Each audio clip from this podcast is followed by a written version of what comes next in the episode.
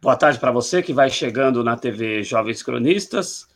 Adriano Garcia, presente de volta aqui na TV Jovens Cronistas. Está começando mais um JC Express, o nosso programa de todos os meses de semana, agora exatamente 17 horas e 5 minutos. É, para você que vai chegando aí, aqueles recados de sempre. Se não é inscrita, não é inscrito ainda, se inscreva no canal, é muito importante a sua inscrição, né? Nós temos aí a estatística de que cerca de 25% daqueles que nos assistem ainda não são inscritos. Então, se por acaso você está aí e não é inscrita, não é inscrito ainda, se inscreva no nosso canal. Várias discussões importantes aí é, para a sociedade estão aqui na TV Jovens Cronistas, né? Além disso, é muito importante o seu like, né? Com o seu like, o vídeo fica bem ranqueado. Então, ele fica aparecendo em outras lives de canais maiores. Então, deixe o seu like, deixe o seu comentário aí no bate-papo, como você sempre faz. E os instrumentos de ajuda, né? O clube de membros que nós temos aqui, ele é muito importante, assim como nós estamos nessa campanha aí para que você colabore a partir de 99 centavos em cada live, né? É, esta colaboração, se cinco pessoas, por exemplo, colaborarem com 99 centavos, além de ajudar o projeto a se manter no ar, você vai ajudar na audiência, porque o YouTube vai entender que aquela live é lucrativa e aí vai é, visibilizar ela para mais pessoas, tá certo? Então, se você puder apenas, colabore a partir de 99 centavos para que os nossos programas se mantenham no ar. Além disso, claro, nós temos o clube de membros, a partir de R$ 4,99 você consegue ser um membro aqui da TV Jovens Cronistas, ajudar a gente a se manter no ar, né? É, além dos outros instrumentos de apoio que estão aí na descrição do vídeo. Né? Hoje nós estamos transmitindo para o Facebook, além do YouTube, então você pode compartilhar este vídeo no, na, na, sua rede do Facebook, assim como em todas as suas outras redes sociais, mande pelo WhatsApp.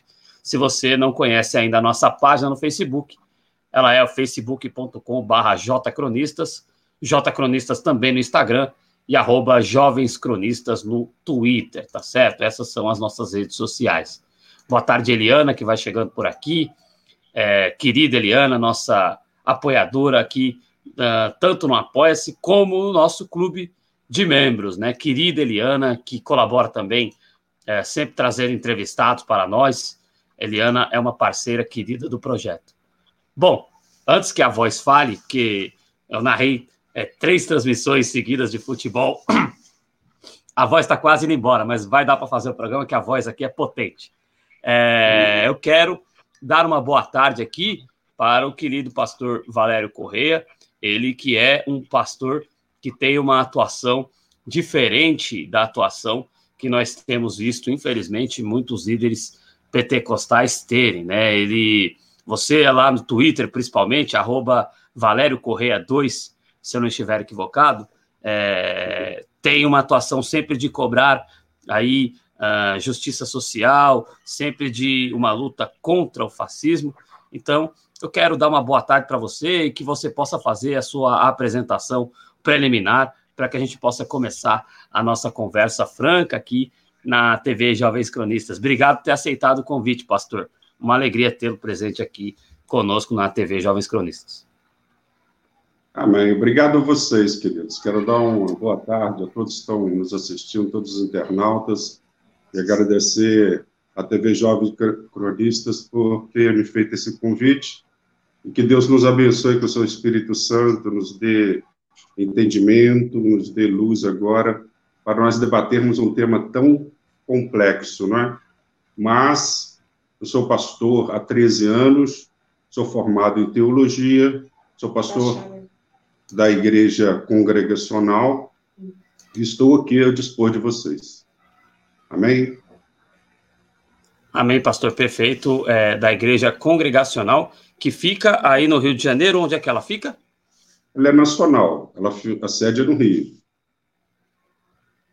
Perfeito, pastor. Bom, é, a gente começa então o programa é, falando aqui, é, já entrando no tema central deste programa, que é a apropriação aí por parte de agentes políticos, né, por parte de algumas lideranças evangélicas e por parte de agentes políticos, uh, do Evangelho uh, de uma maneira a colocar a questão da, da cristã como se fosse uma questão de política conservadora, né? Como se coubesse ali romper com a laicidade do Estado para interpretações bíblicas que não são interpretações bíblicas exatas, né? São interpretações muito particulares, leituras muito particulares da interpretação bíblia, bíblica, perdão. Então, eu queria saber de você é, que isso me parece que é um foco muito grande da sua, da sua atuação. Como você vê essa apropriação de lideranças políticas por parte do evangelho, em relação ao evangelho? Eu gostaria que você falasse disso aqui na abertura do programa. Para começar, eu não gosto nem de misturar assuntos da nossa igreja com a política. Quando as pessoas até vêm me perguntar quem eu nem digo em quem vou votar, porque eu até tenho uma mensagem no YouTube que eu enviei para vocês, para vocês terem uma ideia do que eu penso, que o rebanho do Senhor não é o hall eleitoral. Então, o que eu vejo foi uma entrada da política dentro da, das igrejas evangélicas, e o pior, a pior parte, a parte mais podre da política. Infelizmente, nós é, podemos dizer que o povo evangélico em si, nós vemos que é um povo muito desinformado. Steve Bannon, que foi marqueteiro, né, um especialista em marketing da campanha de Trump, ajudou Donald Trump a ser eleito nos Estados Unidos, e também há, há vestígios de que ele veio aqui e ajudou também na eleição de Jair Bolsonaro, ele disse uma coisa interessante. Ele diz: não subestime o poder da ignorância e nem o poder da mentira. E eu acho que foi isso que veio acontecendo paulatinamente. Não foi de uma hora para outra. Ela veio acontecendo com passos é, é, é gradativos, mas firmes. Eu acho que começou uma virada desde 2013 com aqueles movimentos que a direita se apropriou e dali para cá veio a se aprofundar a, o, o, o, com o advento de Silas Malafaia, uma referência nacional evangélica, se embreando na política também, ele foi até depor no Congresso. Isso tudo devagar, devagar foi tomando espaço dentro da igreja evangélica. infelizmente, hoje nós temos que debater isso. Porque eu acho inconcebível, né, incompa incompatível ser bolsonarista e ser cristão as duas coisas, dois, as duas, os dois ideais, os valores são antagônicos. E o que está acontecendo hoje? Por causa das pessoas se identificarem, muitos pastores atrás de outros pastores, como Silas Malafaia, entrarem e apoiarem um governo que nós vemos com características notórias de fascismo, isso começou a entrar dentro da igreja e trazer é, é, é, coisas que nós não víamos antes. Por exemplo, o ódio. A, a, a, igreja ela sempre pregou amor, a fraternidade um para com os outros. Hoje, a gente vê dentro da igreja pessoas justificando uma frase terrível, abominável, que Jair Bolsonaro e sua turma sempre dizem que bandido bom é bandido morto. Isso é inaceitável no Evangelho. Bandido bom, para mim, digo sei para a igreja, é bandido convertido, meu irmão. Como que a igreja de Cristo vai compactuar com o pensamento deste? E não sou esse, muitos outros. Nós podemos ver notoriamente que, que é um ódio contra as pessoas, é um ódio. Eles não veem as pessoas como adversários, eles veem as pessoas como inimigos. Entende? É típico do fascismo. Quem estudou um pouco sobre isso, sabe? Fascismo vem da, vem da, da palavra feixe, que era um machado é, feito de feixe do, do Império Romano, e simbolizava para o Império Romano o poder. Daí, na, Segunda Guerra Mundial, Dutch pegou esse, esse lema e formou-se o, o, o, partido fascista, que eram os camisas pretas. E depois veio também Adolfo Hitler trazendo o nazismo com, com é, é, é, é, essa face fascista. O que que eu entendo que é o âmago fascista? Individualismo, falta de amor pelo próximo, não se preocupar com o problema, o sofrimento dos outros. Nós vemos isso notoriamente em Bolsonaro. Nós já chegamos a mais de 42 mil mortos nesta pandemia e Bolsonaro, para ele, parece. Perguntam para ele sobre isso, parece nada. Parece a mesma coisa que nada. Então, isso é que muitas vezes nos assusta. As pessoas que se dizem cristãos, e eu gosto bem de salientar, meus amados, o seguinte: para que não coloque todos no saco só, tudo no saco de farinha só.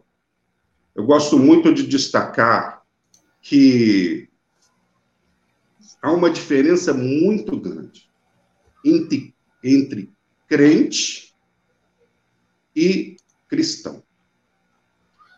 O crente, até o diabo é. Em Tiago, a Bíblia diz isso. Que o diabo crê crê, porque ele esteve lá, ele viu a glória de Deus, ele participou de tudo, ele fazia parte junto com os anjos, ele acredita, crê. Mas ele não obedece. Adianta estar na igreja conhecendo a Bíblia e não praticá-la? Não fazemos diferença nenhuma do próprio diabo, porque ele conhece Conhecer não é o suficiente. Você precisa praticá-la. Obedecer. O diabo conhece a Bíblia de Gênesis e Apocalipse, só que ele não obedece. Essa é a diferença. Infelizmente, com muita tristeza, isso tem entrado na igreja. Não só entrado, ela tem, de alguma forma, tomando conta mesmo. Olha, eu conheço muitos pastores, irmão, aqui na minha cidade, Barra Mansa, interior do Rio de Janeiro. Todos eles que eu conheço são bolsonaristas. Olha, é uma coisa inacreditável.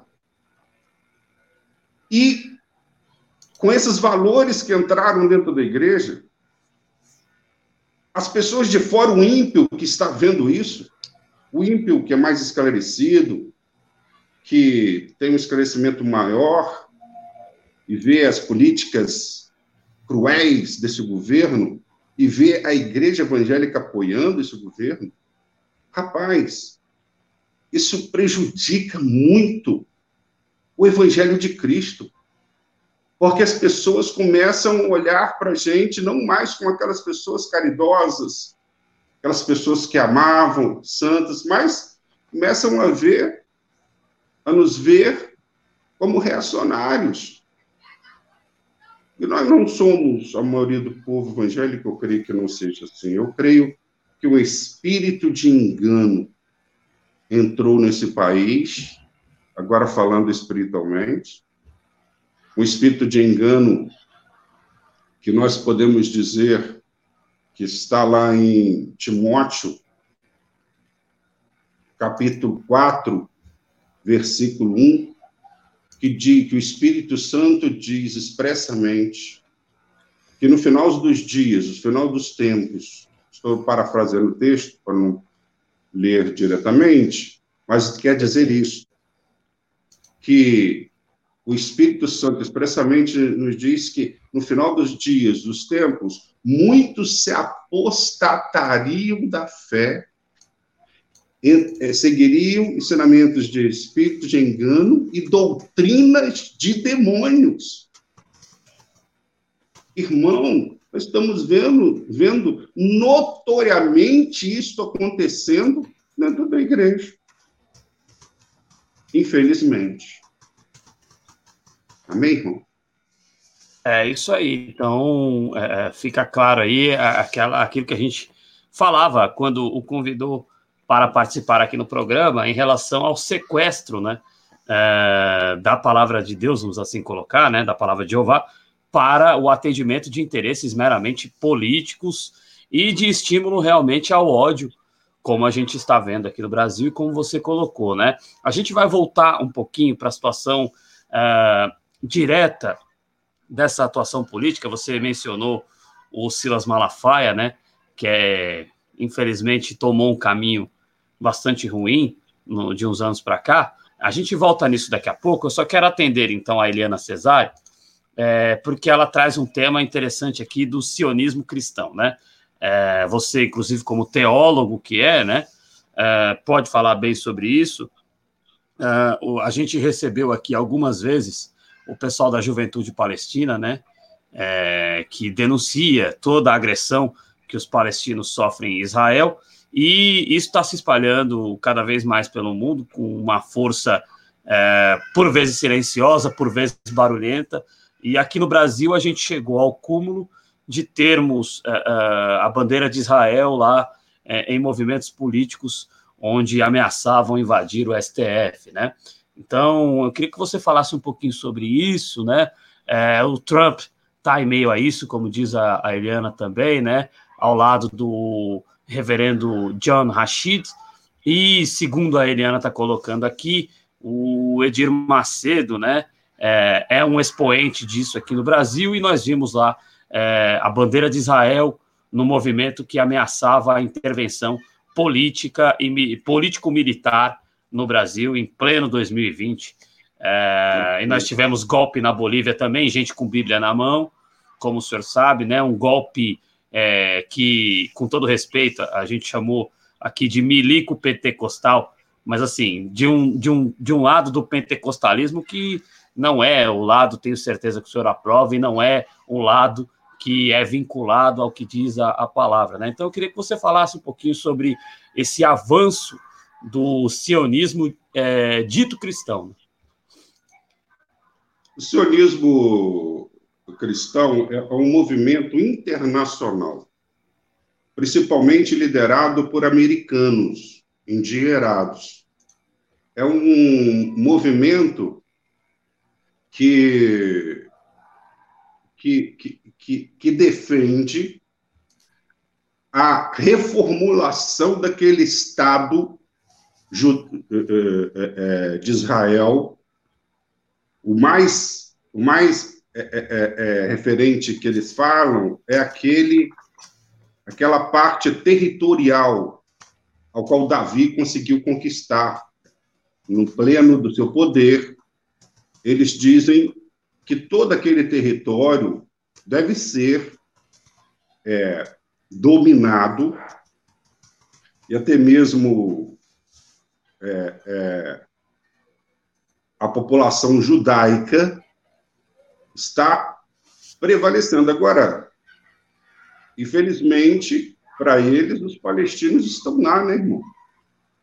Não tem como. Depois da diáspora judaica, de 170 depois de Cristo, que houve a destruição total do templo e foi proibido aos cristãos por Império de Roma estarem ali na Palestina, porque eles já tinham, em 70, tido um, uma rebelião. Aí depois, acho que 130 depois de Cristo, salvo engano, uma data assim, acho que é 130 depois de Cristo, houve outra rebelião e os Estados Unidos, o, o Império Romano é, destruiu totalmente a rebelião, destruiu o templo e proibiu os judeus de continuarem na terra para não ter outra rebelião. Aí houve uma diáspora gigantesca judaica pelo mundo inteiro. E aí foi desfeito o Estado de Israel e começou-se depois, conhece a história, as cruzadas para conquistar reconquistar a Terra Santa, mas os, o objetivo do sionismo internacional é este: é colocar Jerusalém como capital novamente deste território. Aí, esse território aos quais eles reivindicam seria o território da Cisjordânia, da faixa de Gaza, parte do, da península do Sinai, né, que é aquele território ao qual Davi reinou, antes de passar para o seu filho, o reino virá entre Israel e Judá, e voltar a ser a capital, Jerusalém, e construírem o templo. E o templo, ele, o sionismo judaico liga muito a construção do templo à volta de Jesus. Entende? Por isso, tanto a luta tão grande política deles é, de, de que Jerusalém volte a ser capital de Israel, para que eles possam construir o templo. Só que onde havia o templo, há uma mesquita Domo da Rocha, salvo engano, o nome da mesquita. O Domo da Rocha, uma mesquita com uma cúpula dourada, que é importantíssima para os palestinos, para o islamismo.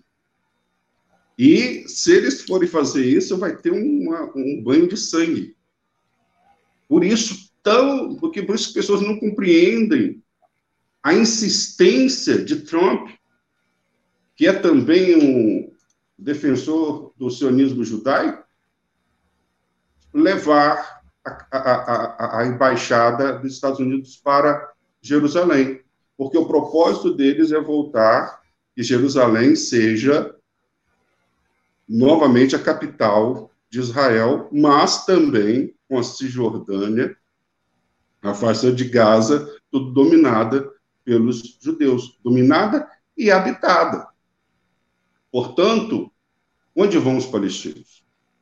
Por isso essa guerra toda, por isso esse massacre todo. Em nome de uma cega religião que eu não consigo entender de onde tiraram, porque Jesus prega amor.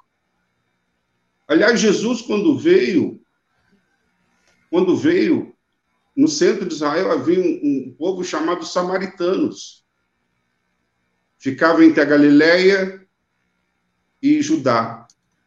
E o povo judeu desfazia dos samaritanos como pessoas de segunda classe, como gentios, não os considerava como judeus. E Jesus, na parábola do samaritano, todos conhecem, foi lá e defendeu, disse que passou o sumo sacerdote, passou o, o levita, passou, e passou o samaritano e foi socorreu aquele homem naquela situação que estava. Ou seja, o próprio Jesus, o próprio Jesus defendeu é, é, é, é, que haveria pessoas fora do judaísmo ali que fariam, que seriam mais seguidores da palavra de Jeová do que próprios muitos judeus. Então, e os samaritanos é um pouco do que é os palestinos hoje, porque os samaritanos, com o advento da no século XVI, de Nabucodonosor conquistou ali a, a Palestina, que era é, é, é, Canaã, na época ainda, porque quem colocou o nome de Palestina foi, o Império Romano, naquela época chamava Canaã ainda, ele tirou, ali, aliás, desculpe, não foi Nabucodonosor, foi o Império Assírio. O Império Assírio conquistando a parte da, da, da, da de Samaria, ele retirava, qual era a estratégia do, do, dos assírios? Retirar o povo nativo e colocar outro povo de outra terra, porque a ligação do povo com a terra era muito forte, então gerava rebeliões. Então, para evitar as rebeliões, eles retiravam os povos nativos e colocavam outros povos naquela terra. Então, os assírios fizeram isso. E dali veio uma mescla de povos, judeu, gentios, não é? Foi gerações e gerações, até chegar o tempo de Jesus, e, e, e eram os samaritanos, chamados samaritanos. Portanto, meu amado, em termos teológicos, eu estudei, fiz bacharel em teologia, estudei quatro anos, né, o, o seminário batista, dos melhores que existe, né? Não vejo base teológica nenhuma para o sionismo judaico. Na parte bíblica, também não há base nenhuma, muito pelo contrário. Nós podemos dizer que esse sionismo cristão é até chamado anticristo. Ah, pastor, mas o anticristo lá em Apocalipse diz que será um homem, querido. Há, linhas teológicas divergentes o, o anticristo não necessariamente será representado por uma pessoa. O anticristo será representado por ideias, valores, pregações é, antagônicas ao de Cristo. Ensinamentos, valores antagônicos ao de Cristo. Tanto que em 1 João 2,18 diz João, filhinhos, Eis que está chegando a última hora, porque o anticristo já está no meio de nós. Lá naquele tempo de Jesus, o anticristo já estava ali. Né? Pastor, abre para mim, para mim. Ah, está aqui, está aqui. Não está, não está, não. Abre para mim, para me ajudar. O anticristo já estava no meio da igreja. Portanto, meu amado, eu vejo esse, esse movimento sionista internacional e Bolsonaro não tem nada de religioso.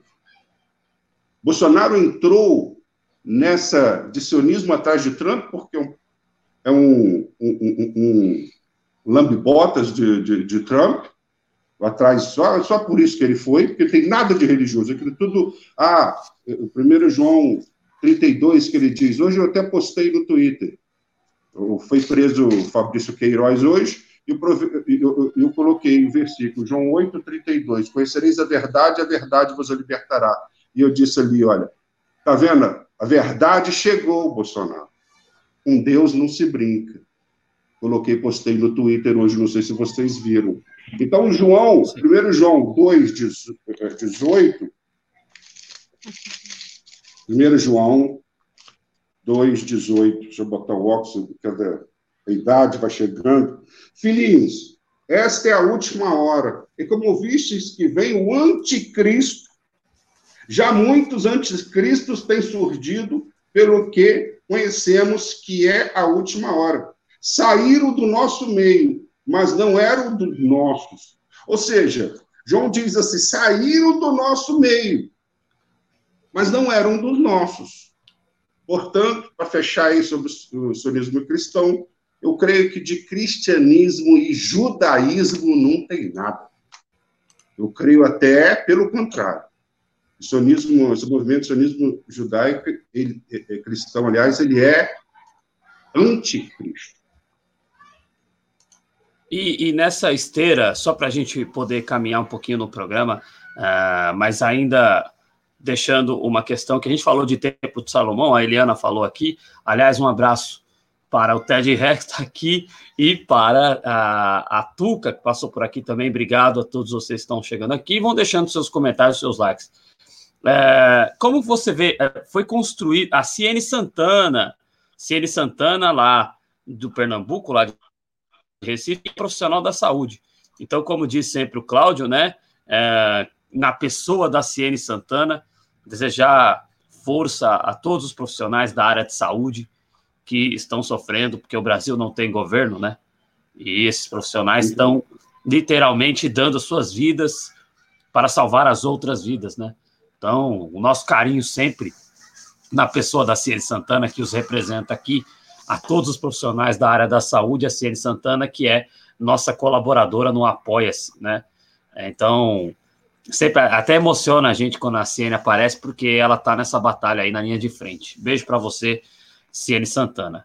É, só para a gente concluir um pouquinho essa questão do sionismo, o Templo de Salomão, é, em São Paulo, na Avenida Celso Garcia, é, é um simbolismo é, importante dessa questão do, do, do, sionismo, né? Como você vê a atuação da Universal enquanto as suas contradições? A, a Universal, ela construiu esse templo de Salomão, ela introduziu um modelo de arrecadação, mais, pra, mais tarde a gente vai falar um pouco sobre essa questão de, de ultra arrecadação por parte da, das igrejas, que acho que não é muito por aí, é um modelo de teoria. Eu não gosto de chamar de teologia da prosperidade, porque para mim isso não é teologia. Pra, eu leio, eu não estudei teologia como o senhor, mas eu leio, eu leio bastante e, e eu não encontrei nada na teologia, em estudos técnicos uh, de religião, sobre o, o, que isso esteja elencado dentro da teologia. Então, para mim, não é teologia, é uma teoria.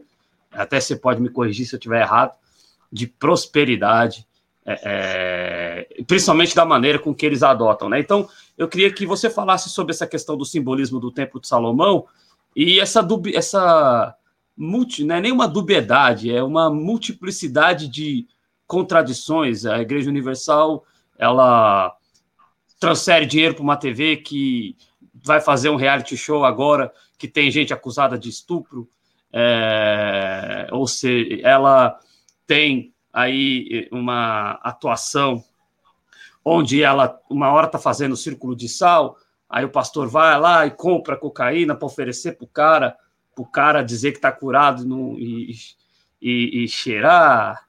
Desculpa falar desse jeito, é, pastor, mas assim, como que você vê, enfim, a atuação da, da Igreja Universal e esse esforço, segundo eles, que eles fizeram para a construção de um símbolo sionista, querendo ou não, que é o Templo de Salomão. O Templo de Salomão existiu lá no Reino de Salomão, não aqui, mas eles trabalharam para construir um símbolo sionista que é o Templo de Salomão e essa atuação múltipla deles em várias frentes, que são frentes que não são frentes é, bíblicas, né? E, e, essa aproximação também deles com esse lado sionista do judaísmo, como você vê essa questão da universal, ô pastor? Para começar, o Bispo Macedo, para mim, é uma pessoa irrelevante, porque é, eu digo irrelevante em termos espirituais, porque nós vemos claramente no objetivo deles é realmente arrecadar dinheiro e fazer fortuna. São chamados mercenários da fé. Me desculpe quem estiver escutando, e for da Universal, mas é um, eles usam de um sincretismo religioso absurdo. Eles misturam a, a, a fé cristã com a fé afrodescendente, com a fé judaica, eles fazem um sincretismo religioso tão doido que até confunde a cabeça das pessoas. Não é? Outro dia eu vi é, uma campanha que estavam fazendo, 318 pastores orarem pelos, pelos empresários, é, e é culto que só vai empresário, tá? Não vai pobre, não, só empresário, hum. só que tem dinheiro. Aí vai lá, faz aquela, aquele corredor, e os pastores vão orando pelos, pelos, pelos empresários, aí Deus vai abençoar o negócio desse empresário, esse empresário vai ficar mais rico. Meu querido, esse tipo de Quer dizer que o empresário pode ser aquele, que ele pode ser adulto, não tem problema, Ele pode ser aquele que só nega imposto, não tem problema para isso. Ele pode ser aquele que paga um salário de miséria para os seus funcionários, que não dá nem para subsistir com qualidade, né, viver com qualidade, paga uma miséria para ele comprar iate, trocar de avião a jato todo ano, e Deus vai prosperar uma pessoa dessa? Então é um engano, amado. Eu, eu vejo assim, sabe? É mercenário enganando mercenário. Ali muitas pessoas, ah, pastor, vão lá, vão, mas vão atrás daquela propaganda que eles fazem de prosperar, de ter dinheiro, que você vai dar mil, vai receber dez mil. Então é, é mercenário enganando mercenário. Agora, vamos partir para a parte espiritual, o compromisso de Cristo com a sua palavra. Está na porta deles que Jesus Cristo é o Senhor. O neófito na fé, ele não sabe identificar quem é realmente é, é, é, é um profeta verdadeiro ou falso profeta. Então ele vai para a Universal porque disseram que Cristo, Jesus está lá. Está escrito lá, Jesus Cristo é o Senhor, ele vai. Então, está mais para aquela parte que Jesus disse assim: olha, é, é, é, nem todo aquele que me disser Senhor, Senhor, entrará no reino dos céus. Então, essa pessoa ela vai receber lá um folheto que Jesus Cristo pode, ela no desespero ia pular da ponte, fala, não, vou dar uma chance para Deus. Aí entra no Universal, que fica aberto o dia inteiro. Querido, Jesus vai honrar a palavra dele. Jesus vai usar aquele pastor, não sei, pode ter pastores sérios na Universal, eu acho difícil, mas pode ter. Mas vamos supor que é mercenário. Aí vai usar aquele mercenário por amor àquele que foi atrás do socorro em Cristo Jesus.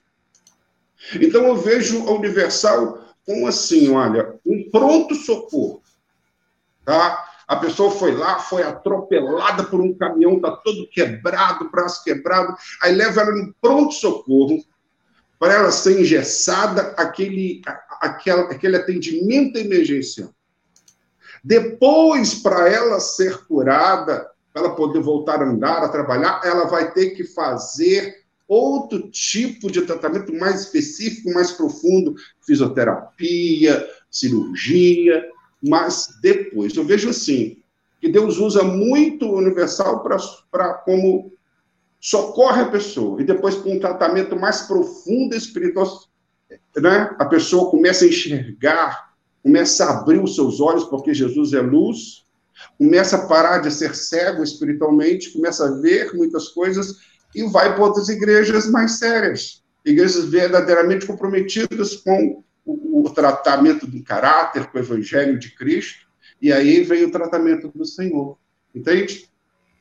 Porque Jesus disse que muitos chegarão no final dos tempos e diriam para ele: Senhor, Senhor, eu não fiz milagres no teu nome, não fiz eu peguei o evangelho no teu nome, e Jesus dirá para eles: Apartai-vos de mim, malditos, porque jamais vos conheci. Preste bem atenção no que Jesus diz. Se você vai para o grego, é isso mesmo que quer dizer: jamais te conheci. Jesus não disse ali que conheceu aquela pessoa uma vez, teve encontro com ele e depois se desviou. Você teve encontro comigo? Não, jamais. Essa pessoa jamais teve encontro com Cristo. Verdadeiro. Então, esses mercenários, Jesus não vai ficar devendo nada para ninguém. Eu entendo que Deus não fica devendo nada para ninguém, irmão. Se eles estão ali atrás de dinheiro, Deus vai encher eles de dinheiro. Se eles estão cantores aí gospel, que estão cantando por causa de fama e dinheiro, Deus vai enchê-los de dinheiro e vai usá-los para salvar as vidas que Ele ama. E aquele que está fazendo isso por causa de dinheiro e fama terá dinheiro e fama, porque Deus não fica devendo ninguém. Aquele que faz realmente a obra por amor e é um cantor gospel por amor, o Senhor também dará o seu galardão, que a Bíblia diz. Mas, se for mercenário, terá o que ele quer. Cada um terá o que deseja, o que está buscando no Evangelho. Se é realmente sério o galardão de Deus. Se é realmente mercenário, vai ter dinheiro, vai ter fome, porque Deus não fica devendo ninguém. Entende? Mas no último dia, o que, que vai adiantar?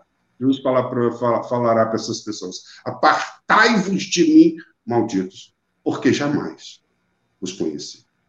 Assim que vejo a Igreja Universal. Quanto ao templo, é uma piada.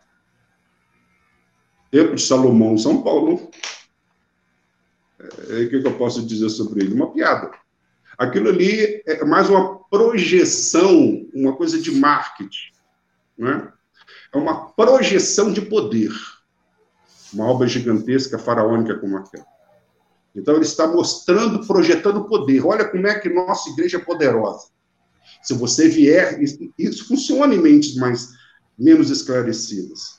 Olha como nós temos poder, olha o tamanho do templo que nós temos. Entende? Olha, né? Isso, isso infelizmente atrai pessoas que não têm esclarecimento adequado. É verdade, uma boa colocação aí, é simbologia de poder muito mais é, a existência desse templo. É, nós estamos recebendo aqui, para que você saiba, o pastor Valério Corrêa, da Igreja Congregacional. Ele atua no Rio de Janeiro, lá em Barra Mansa, é uma igreja Família nacional. de Deus, tá, irmão? Igreja é, Congregacional Ministério Família de Deus. Perfeito. Esqueci perfeito. de acrescentar aí. É, eu vou acrescentar também no, no GC já já. É, antes, é, vamos continuar um pouquinho aqui, dar uma boa tarde para o Márcio Caraço, né? É, e, e a Eliana Cesário, ela que nossa companheira aqui, tanto no Apoia-se quanto na, na, no nosso clube de membros, né? Ela que sempre traz é, convidados interessantes para a gente aqui também. É, a Eliana Cesário continua questionando aqui e ela diz que é de religião de matriz africana, né? E, e como você vê o estímulo desse preconceito por parte de alguns líderes pentecostais atuais em relação às é, religiões, né? Tem, tem, existem templos uh, de religiões de matriz africana sendo, inclusive, atacados aqui no Brasil, infelizmente por conta disso. Uh, como que você vê esse movimento de, de acirramento do ódio por parte de algumas uh, lideranças que, infelizmente, carregam o nome de pastores, desregrando, na verdade, as suas ovelhas, né? Eu quero só explicar para o Ted Ré que quando a gente fala de ovelha, a gente está usando simbolismo. Quando a gente fala de luz, a gente, né, Ted Ré? Então, né, é, enfim, são simbologias, são palavras que são utilizadas dentro da fé e ter ou não fé faz parte da vida e da democracia, tá certo? Então, é, eu queria que você falasse um pouco sobre isso, sobre esse acirramento do, do ódio que a gente tem visto, infelizmente, aqui no Brasil, é, Pastor Valério. Amém. Filho, olha, quando a, a, a coisa já parte para ódio e violência, já tira a legitimidade. Ainda mais no contexto cristão. Alguma pessoa que se diz cristã entrar no centro de uma religião afro, né, de matriz africana e quebrar as coisas, é, é, agredir as pessoas, isso já é totalmente contra o cristianismo. Se, você, se, nós pegarmos o que Jesus ensina, ele diz: se a pessoa te der um tapa na sua face, dê a outra face. Claro que isso é um simbolismo. Jesus não foi. É uma metáfora que Jesus usou. Jesus não quis dizer que a pessoa vai dar um tapa na sua cara. Não, eu, eu, isso deve ser interpretado. Vou fazer a hermenêutica correta desse texto. De, quer dizer o seguinte: que se deu um tapa na sua face, ou seja, a pessoa te traiu, não é? Trazendo para a igreja, estão ouvindo. A pessoa te traiu, não é? E muitos que são traídos se afastam daquele que traiu ele. Então, Jesus quer dizer o seguinte: quando der um tapa na sua face, te trair, dê a outra. O que é dar outra? Para você dar um tapa na, na face de uma pessoa, você tem que estar tão próxima dela, ao alcance de um braço. Você tem que estar próxima dela. Para ela voltar a dar outro tapa, ela tem que estar próxima de novo. Então, foi isso que Jesus quis dizer. Se uma pessoa te trair, se uma pessoa é, é, é, é, é for violenta com você, for desleal com você, não se afaste dela. Continue junto dela. Entende isso? Então, Jesus prega o amor. Amar ao próximo como a ti mesmo. É o segundo mandamento. O primeiro, amarás o teu Deus toda a sua força, todo o teu entendimento. E o segundo, amarás ao próximo a ti mesmo. Alguém gostaria que pessoas ah, de religiões afrodescendentes entrassem dentro da nossa igreja, quebrassem nosso, nossos bancos, nossos instrumentos, nossos microfones? Será que gostaríamos que fizessem isso? Portanto, meu amado, pelo ódio e violência, já perdeu a legitimidade. Totalmente. Preste atenção, quanto à, religião, eu, como pastor, eu quero trazer essa palavra. Jesus, quando veio à Terra, quando passou por aqui, para ser crucificado por causa dos nossos pecados, Jesus criticou de forma veemente os religiosos. Os fariseus eram os pastores daquela época, querido. Eram os religiosos daquela época. E Jesus os criticou e não poupou palavras em João 8, 42, diz que eles eram até filhos do diabo. Outro dia, eu criticando os bolsonaristas que se dizem cristãos, até coloquei assim, que no máximo eles eram crentes, cristãos não tinha como ser.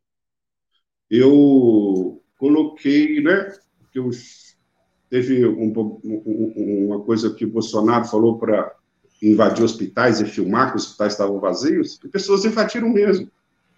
Aí eu coloquei assim, coloquei assim, Bolsonaro manda, o gado obedece. Algumas pessoas reclamavam, pastor, você chama uma pessoa de gado? Eu falei, Jesus, o meu mestre, chamou os religiosos daquela época de filhos do diabo. Eu falei, eu não cheguei a tanto. Eu não chamei de gado. Quando eu chamo de gado é para eles deixarem de ser. Só para isso. Não há ódio nisso, há amor. Jesus, quando falou, chamou os fariseus de filho de diabo, não estava querendo dizer que, que Jesus os odiava de forma alguma. É para que eles se convertessem. Entende? Então, Jesus, quando veio, querido, ele não veio pregar igreja evangélica, ele não veio pregar igreja católica, ele não veio pregar é, religião de matriz afrodescendente, ele não veio pregar judaísmo, ele não veio pregar islamismo. Jesus veio pregar um evangelho de uma nova aliança com Deus, porque a aliança do Éden havia sido quebrada. Portanto, Jesus na Santa Ceia diz: Isso aqui são símbolos da nova aliança que eu estou fazendo com vós. Portanto, Jesus não veio pregar religião. Aliás, eu sempre digo, preste atenção, você que está me ouvindo.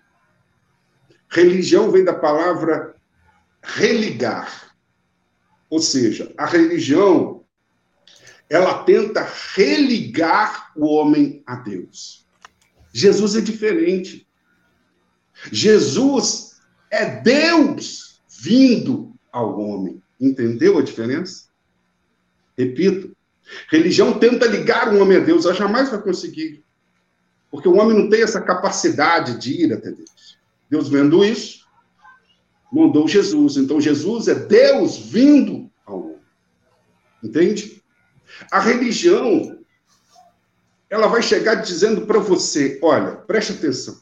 Há um texto em 1 Coríntios 6,12 que diz assim: ó, tudo me é lícito, mas nem tudo me convém, e jamais me deixarei dominar por nenhuma delas. Ou seja, tudo me é lícito.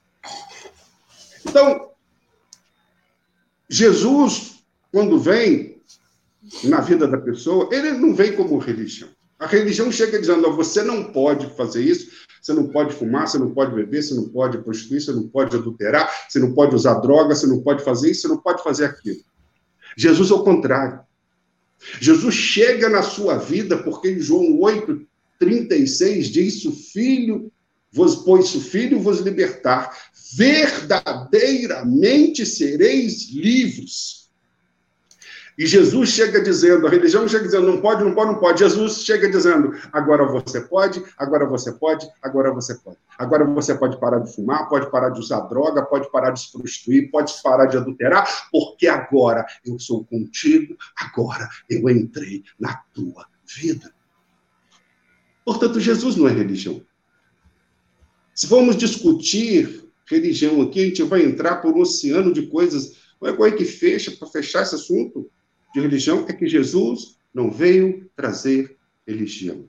Ele veio trazer o evangelho da nova aliança com Deus, com o nosso Pai. Amém, queridos? É isso aí, amigos. Nós estamos recebendo aqui o pastor da Igreja Congregacional, é Ministério Família de Deus, não é isso?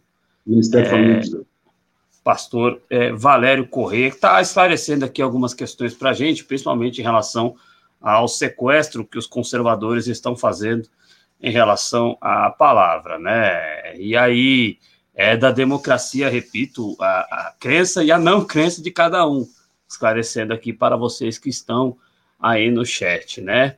É, dá uma boa tarde aqui para o Matheus Fernandes, certo? E para prosseguir, Agora, eu queria, eu queria que você me desse a oportunidade rapidinho. Fica à vontade. De só falar a parte política disso. Eu falei a parte, religi... parte teológica. Mas eu adiantar só um pouquinho na parte política. Hum. O nosso país é um país laico. Todos têm o direito de ter, seguir a fé que ele bem entender. Portanto, ninguém tem o direito de impor a sua fé, a sua crença a ninguém. Jesus jamais fez isso. Ele ensinava o caminho e falava: esse caminho aqui é o caminho da verdade. Quer, não quer? Então, nós estamos num país, um regime laico. Infelizmente, você viu, começou a misturar a igreja com, com política, olha no que deu: Bolsonaro. Portanto, meus amados, entendam bem, todos têm o direito constitucional de fé. Então, ninguém pode oprimir um ou outro porque tem uma fé diferente. Amém? Gostaria de esclarecer isso. Perfeito. E para que a gente possa continuar nessa seara, é, eu queria que é, é, você falasse um pouco sobre justamente essas organizações bancada evangélica. Né? Existe uma passagem que fala que a César o que é de César, né? É, mas né, você já citou que a Bíblia diz que nos últimos tempos é, é, e, teriam aí tanto lideranças políticas quanto lideranças é, que se dizem religiosas, né? É, levando para um lado de desvio, né? E aí você tem é, um expoente disso, por exemplo, é o Silas Malafaia, né? Que fala que vai influenciar mesmo, que é papel dele influenciar, e que a partir dele várias pessoas organizam né, uh, pedidos de votos para políticos que formem uma bancada dito evangélica, né? Isso fez com que esse processo de avanço dessa política ultraconservadora avançasse no Brasil, né? Como é que você vê esse cenário uh, onde Uh, Esqueceram-se que César é de um lado e a, e a palavra é de um outro e, e querem também entrar no, num caminho político. Como que você enxerga uh, este cenário que a gente está vendo no Brasil, inclusive com o slogan de presidente da República sendo Deus acima de todos, sendo que para ele ele acha que pode medir negros por arrobas, né? Isso degrine totalmente é, é, a religião e faz com que as pessoas muitas vezes sintam raiva de, de Jesus, de, de Jeová, enfim, da palavra. Eu queria que você falasse um pouco desse aspecto, que é um aspecto bastante prejudicial no meu entendimento, né? Você pode falar muito melhor disso, mas no meu entendimento é um é, forma um prejuízo grande, acirra uma rivalidade, que é o que a gente vê muitas vezes, que não deveria existir. Se a pessoa é ateu, ateia, enfim, ela poderia ser ateu até, porque da democracia, ela não precisaria ter raiva. Mas como veio um movimento de raiva do outro lado, ela acaba sentindo raiva da religião e de quem tem religião. Como que você vê é, esse tipo de prejuízo dessas pessoas que dizem é, levar o evangelho para a política, Pastor Valério? Meu filho, isso é uma coisa que me dói muito, me deixa muito triste, porque, como você disse, a bancada evangélica no Congresso é desmoralizante, é uma vergonha. Pro... Imagine Cristo no meio deles. Eu fico imaginando como Cristo agiria no meio desses é, ditos é, pastores ou religio, líderes religiosos foram eleitos para o Congresso. Né? Dito isso, eu entendo que toda parcela da sociedade precisa ter os seus representantes. O Congresso, né? é o Congresso representa o povo, a população. Portanto, eu acho que todas, toda a sociedade ali no parlamento, parlamento, parlamento, ela deve estar sendo representada. Então, os evangélicos também. Agora, o que não pode acontecer é o que aconteceu no bolsonarismo. Pessoas começaram a misturar as duas coisas, a política e a religião. Porque a política, ela tem que ser voltada para um Estado laico.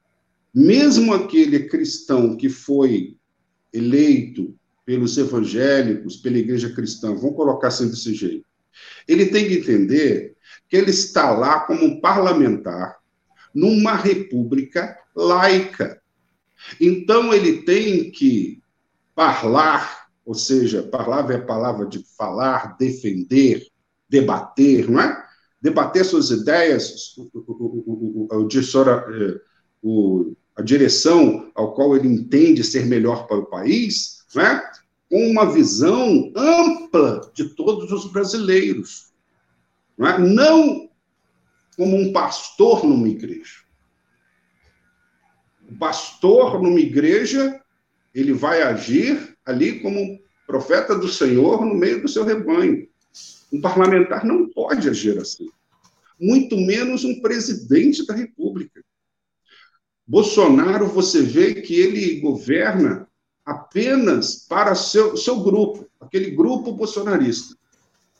Todo dia estava vendo ele defender é, é, é, é, para tirar entraves né, para importação de jet ski e milhares de pessoas morrendo de pandemia, querido.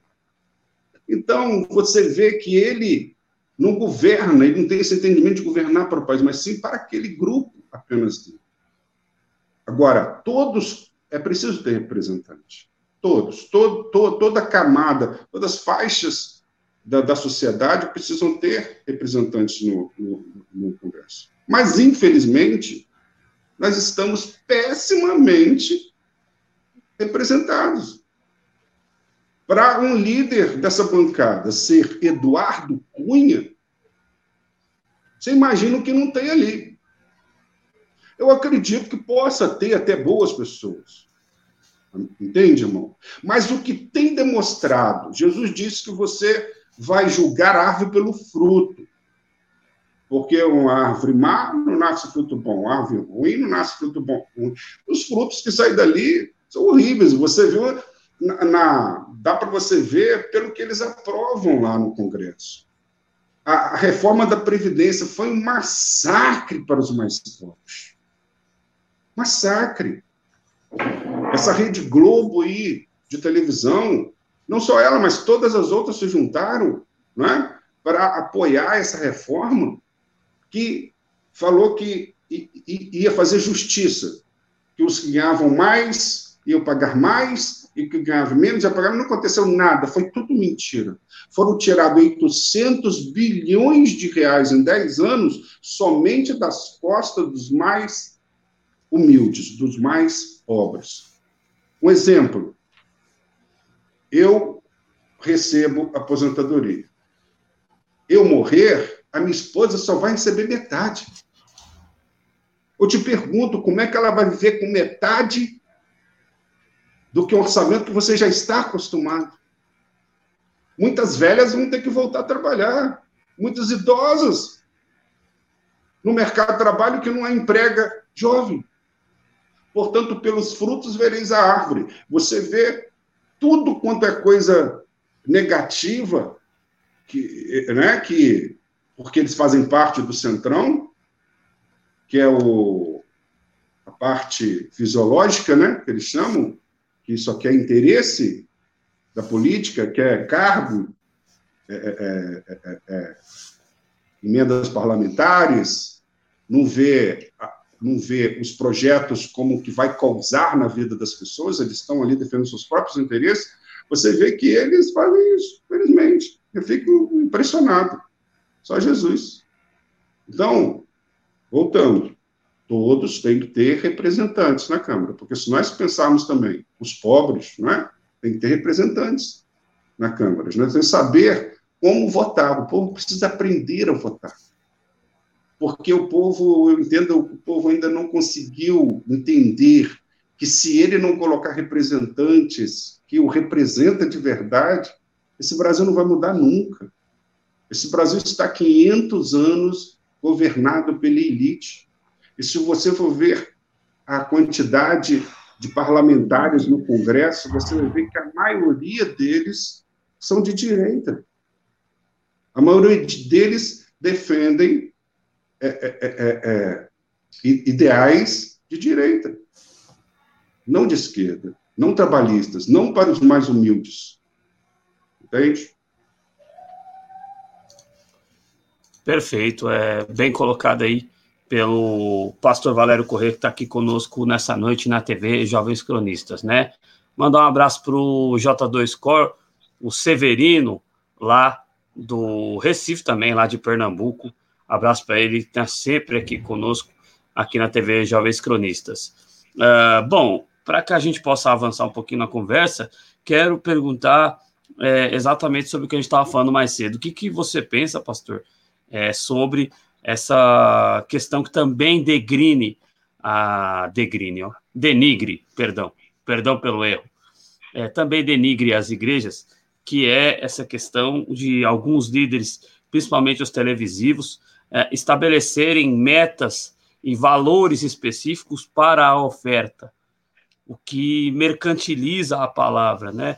É, a, a, gente não é contra a contribuição, toda a igreja ela vive de contribuições. Se ela não tiver contribuição, ela não vai conseguir é, continuar. Porém, você estabeleceu uma campanha onde é, mil, pessoa, é, mil pessoas do, é, onde 10 mil pessoas dão, dão mil reais, onde, onde 100 pessoas dão 10 mil reais, é, é, isso é, prejudica também bastante a fé das pessoas, né? Também cria esse sentimento de rivalidade. Queria que você falasse um pouquinho sobre essa questão da mercantilização da fé, que acredito que atrapalhe bastante o trabalho é, de uma maioria, quero crer, de pastores e de igrejas que sejam sérias, né, é, pastor Valério? Em Apocalipse, fala sobre isso, o mercantilismo da fé. Né? O, é evidente que a Bíblia ela nos deixa claro, base teológica bíblica para isso, principalmente Malaquias 3, que o Senhor nos manda trazer todos os dízimos e ofertas à casa do Senhor, para que em minha casa haja sustento, e eu abrirei as janelas dos céus e derramarei bênçãos sem medidas e repreenderei o devorador. Eu creio muito, enfaticamente, nesse texto. Só que ali diz para que haja sustento na minha casa. Não é? Eu não, não, não entendo que é que Jesus colocou ali, que Deus colocou ali o dízimo e as ofertas para enriquecer as pessoas. Era para o sustento. Jesus, por exemplo, ele vivia, preste atenção, algumas pessoas criticam oferta e dízimo, criticam até, eu sou pastor tempo integral, só que eu não recebo o salário da igreja, eu já tenho a minha renda, então eu não, não preciso, graças a Deus, de receber o salário de igreja, mas é lícito. A Bíblia diz que o trabalhador é, é, é digno do seu salário. Portanto, Jesus, vamos pegar Jesus, o grande exemplo. Jesus vivia em tempo integral para a obra. Aí depois ele chamou 12 apóstolos para viver em tempo integral para a obra. E esses, esses apóstolos tinham família. Pedro, no texto diz, tinha sogra. Tinha sogra, tinha esposas. Tinha esposa, tinha filhos. Tinha família, tinha casa. Tinha despesas. Então, Jesus tirava da bolsa, que por ironia o tesoureiro era Judas, né? mas tirava da bolsa tudo aquilo que ele precisava para o seu sustento. Mas nós não vemos em nenhum momento Jesus ficando rico, se enriquecendo com essas ofertas que chegavam até ele. Muito pelo contrário. Ele ofertava, ele dava contribuições para os pobres. Tanto que quando Judas o critica, critica a mulher que chegou com aquele é, é, é bálsamo que era muito caro e ungiu Jesus, ele disse: Isso custa mais de 200 denários, né? não é melhor dar para os pobres? Então, Jesus, quando estava muito recurso na bolsa dele, né? no, no seu caixa, como dizemos hoje, ele distribuía para os mais pobres. Não é? Ele não acumulava para si, para comprar bens para si, para comprar fazenda, como vemos aí, para comprar carros de luxo, para comprar lanchas, para fazer templos de Salomão em São Paulo, gigantesco. Quanto não deve ter custado aquilo? Eu ouvi dizer que os mármores foram trazidos de Israel, não sei se isso é verdade. Mas se for, imagine o custo que foi aquilo ali, tirado de dízimos e ofertas legítimos, biblicamente, mas com propósito distorcido. E quando fala também lá em Malaquias, Diz para que em minha casa haja sustento, não fala só também para os sacerdotes. Ali diz para, os viú para as viúvas e para os órfãos também. Ou seja, os recursos que entravam no templo eram para o sustento dos sacerdotes e sustento, porque o Senhor lá, quando dividiu Canaã, sabem, né? Para quem não sabe, só para ser rápido, quando conquistou Canaã, ele dividiu cada tribo um pedaço de terra. A tribo de Levi, não, ela foi separada. A tribo de Levi, eu serei aliança da tribo de Levi. Levi não recebeu terra nenhuma. Deus separou a tribo de Levi inteira para servi-lo em tempo integral. Daí saiu o dízimo. Com os dízimos das outras tribos, da agricultura que iam fazer, da criação de gado que iam fazer, eles, o dízimo disso sustentava toda a tribo de Levi, que tinha sido separada para tempo integral. Portanto, isso continua até hoje. Cristo fez isso. Cristo, com as suas, com as suas ofertas que chegavam até ele, ele sustentava, pegava o seu sustento, o sustento para os apóstolos também estava em tempo integral, e o que sobejava ali é notório. Se você fazer uma hermenêutica do texto, e muitos textos ali da Bíblia, você vai ver Jesus distribuindo o que sobrava para os mais pobres. Amém, querido? É Se perfeito. essa a pergunta, pode perguntar. Não, não, eu acho que é mais ou menos por aí mesmo. É, infelizmente, é, é, a gente tem visto essa mercantilização. Você colocou muito bem aí em relação à sua resposta, né? Quero agradecer aqui a presença também do Renato Ágata, dizendo que o debate é importantíssimo. Muito obrigado. É, acredito que é importante levar esse tipo de debate, e principalmente em um veículo que se coloca como ideologicamente preocupado com o social, ideologicamente de esquerda, como nós nos colocamos. É difícil ter este contraponto aqui no canal e é difícil encontrar também um, um, pastor que encare com a força que o pastor Valério encara nas suas redes sociais essa questão, né? Tanto é que é, na descrição do vídeo, e a gente está veiculando aqui o Twitter dele, arroba Valério Correia 2, é, na descrição do vídeo tem o canal do pastor no YouTube, onde ele tem em alguns vídeos falado sobre essa questão também. Então é importante dar este contraponto porque, na verdade, a gente não pode, né, ou pelo menos não deveria, é, estimular um rivalismo que a direita, infelizmente, tem estimulado, né?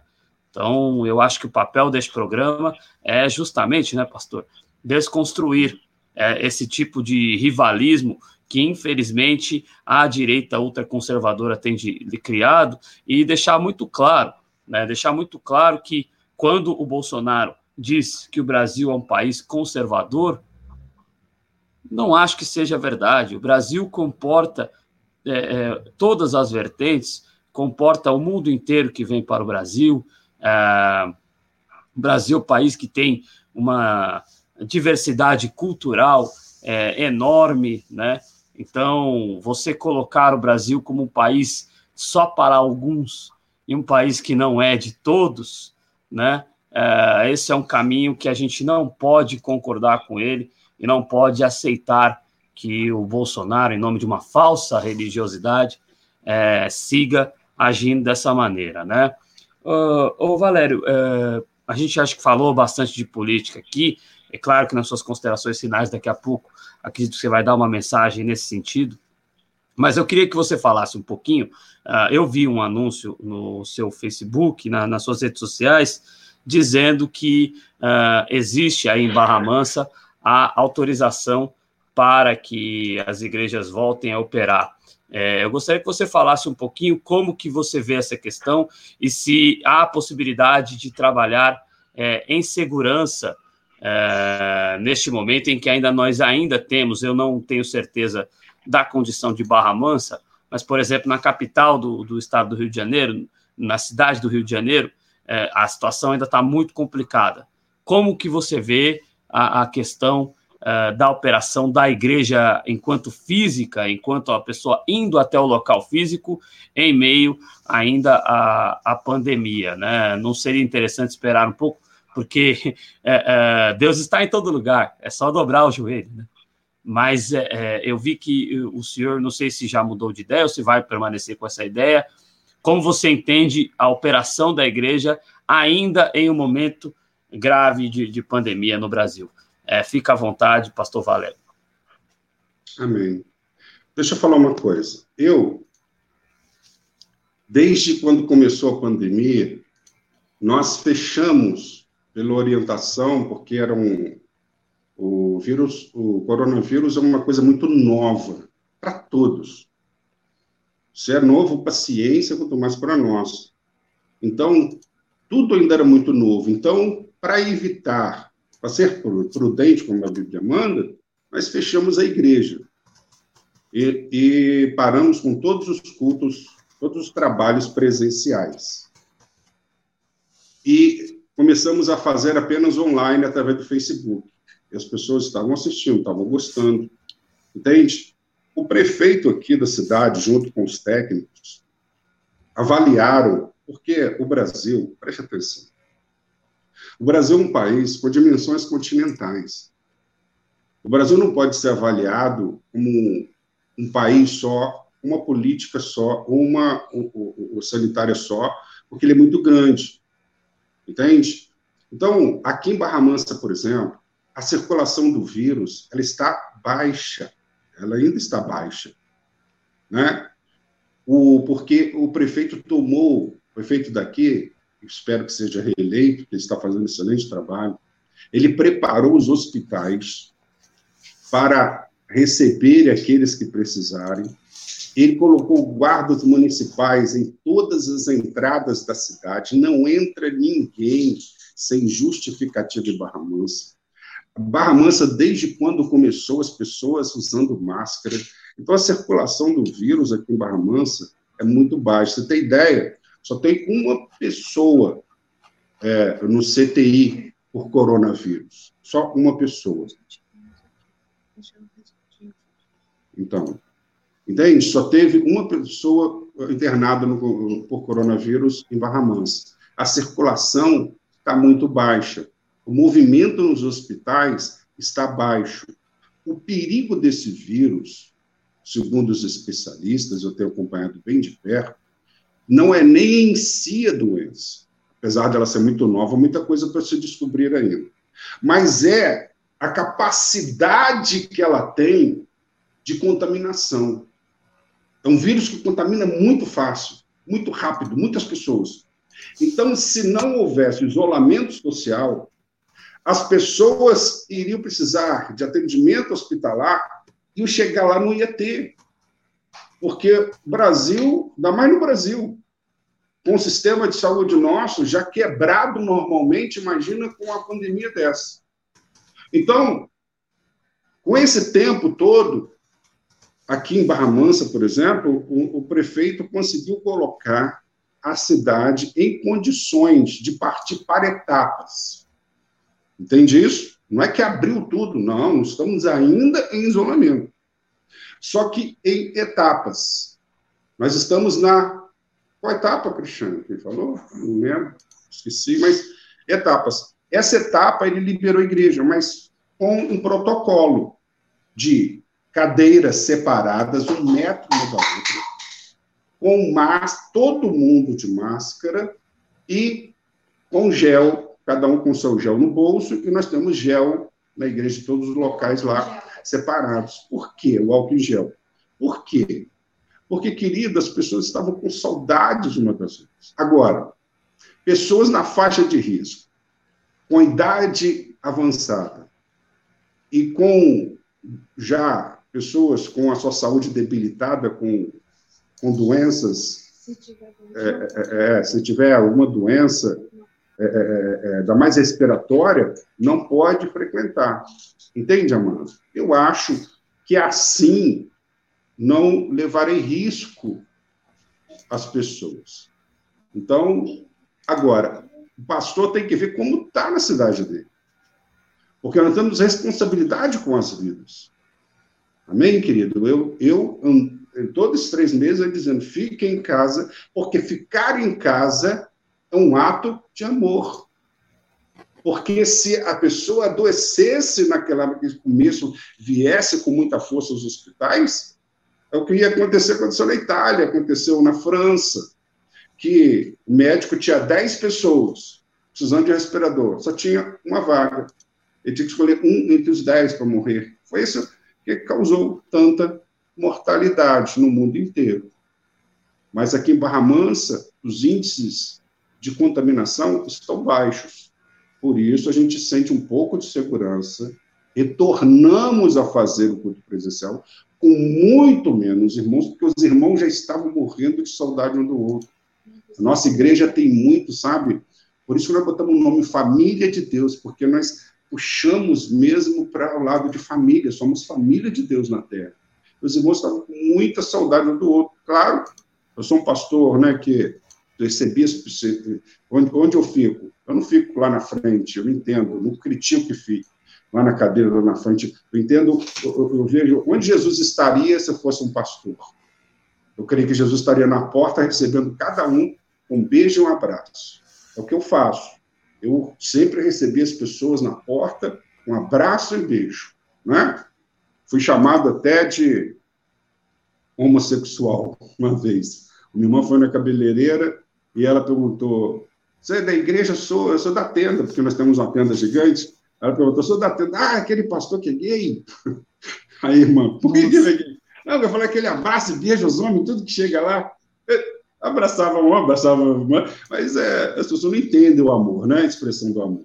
Então, eu não posso fazer isso, eu tenho que me conter, eu não posso ficar abraçando e beijando meus irmãos quando chegam lá, né? Eu fico lá com um potinho de gel, botando na mão deles, cuidando deles. Mas se a cidade a qual o pastor tem a sua igreja está desorganizada, não está organizada, está perigoso, a circulação do vírus é, é forte, eu, eu aconselho não abrir, tá bom? A nossa é bem grande, então o espaço chega lá muito arejado, grandes janelas, então, com muito menos gente que nós estamos tendo. Se voltar, se ter algum problema, ou acontecer alguma coisa, nós vemos que começou a piorar, as pessoas começaram, começarem a ficar doentes, a gente fecha de novo. Mas é, é, é, é assim que eu entendo.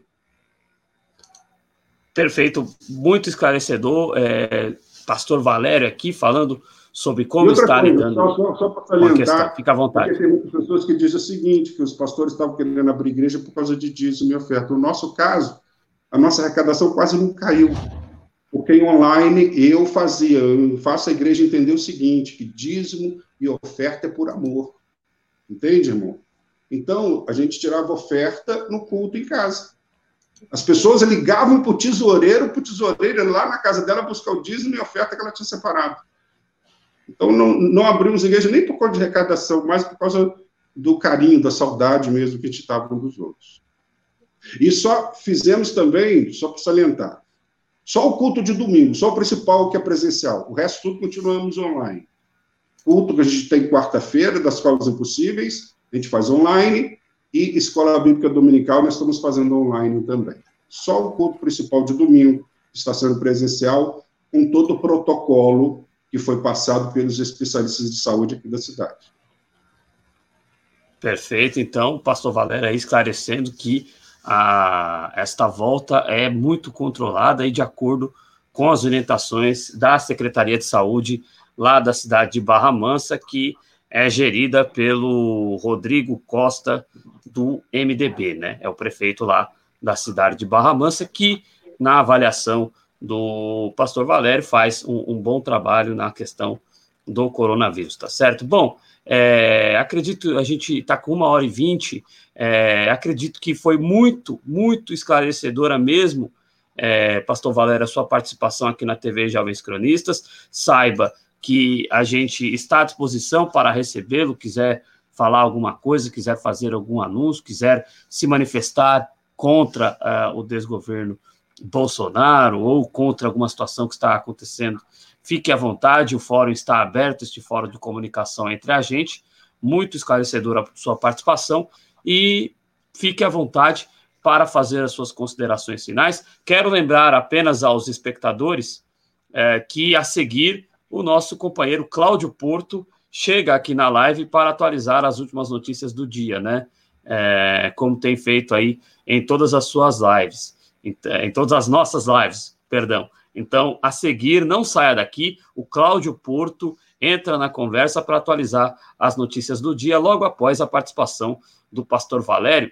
Fique à vontade, pastor Valério, para deixar a sua mensagem final aos espectadores da TV Jovens Cronistas e obrigado por ter aceitado o nosso convite, por ter sido tão esclarecedor nas questões que foram colocadas por mim e pela audiência aqui da TV Jovens Cronistas. Muito obrigado. Eu quero só esclarecer uma coisa, que o que veio ao Brasil, não é só no Brasil. O movimento de extrema-direita está no mundo inteiro. Esse movimento ele começou com Ronald, Ronald Reagan e Margaret Thatcher, né? que era o, o neo, neocapitalismo. Com a queda da União Soviética, não houve mais riva, uma rivalidade entre o capital não é? e um e outro sistema é, socialista, como havia na União Soviética. Então, o capitalismo passou a dominar totalmente o mundo. De lá para cá, ele veio gradativamente piorando, tirando os direitos trabalhistas, não só do Brasil. Você vê, Macron fez reformas trabalhistas lá na, na, na, na França, foram muito, muito fortes. Queria fazer uma, uma reforma previdenciária também muito forte, só que o povo foi para a rua, os políticos amarelos, muitos viram aí nas reportagens.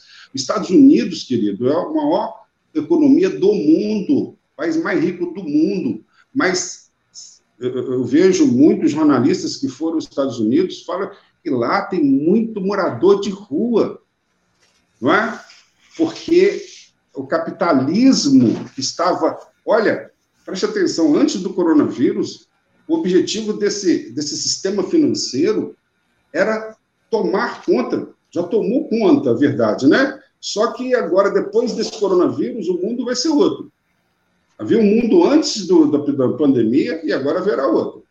Porque não haverá trabalho para todo mundo mais. O mundo vai mudar, vai ter que mudar. Vai ter que. Já estão falando, já conversando, vejo economistas é é, é, é, de direita já falando em renda mínima. Né? Não sei se você já vê. Então, uh, vai ter que mudar. Mas do jeito que estavam indo, era para tirar todos os direitos trabalhistas mesmo e passar a exploração.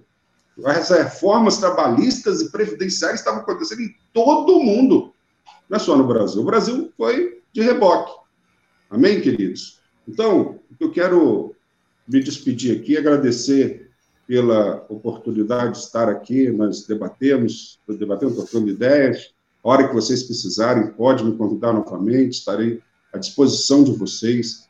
Quero pedir aos amados irmãos que se inscrevam no canal, por favor, irmão, mande o um link, porque eu quero também fazer vídeos ao vivo no YouTube, e eu não consigo porque precisa ter mais de mil inscritos, eu não tenho ainda, entende? Então, se o pessoal puder me ajudar aí a fazer, se inscrever, é eu sempre brinco assim, é de graça para você, mas para Deus uma vida vale mais que o mundo inteiro.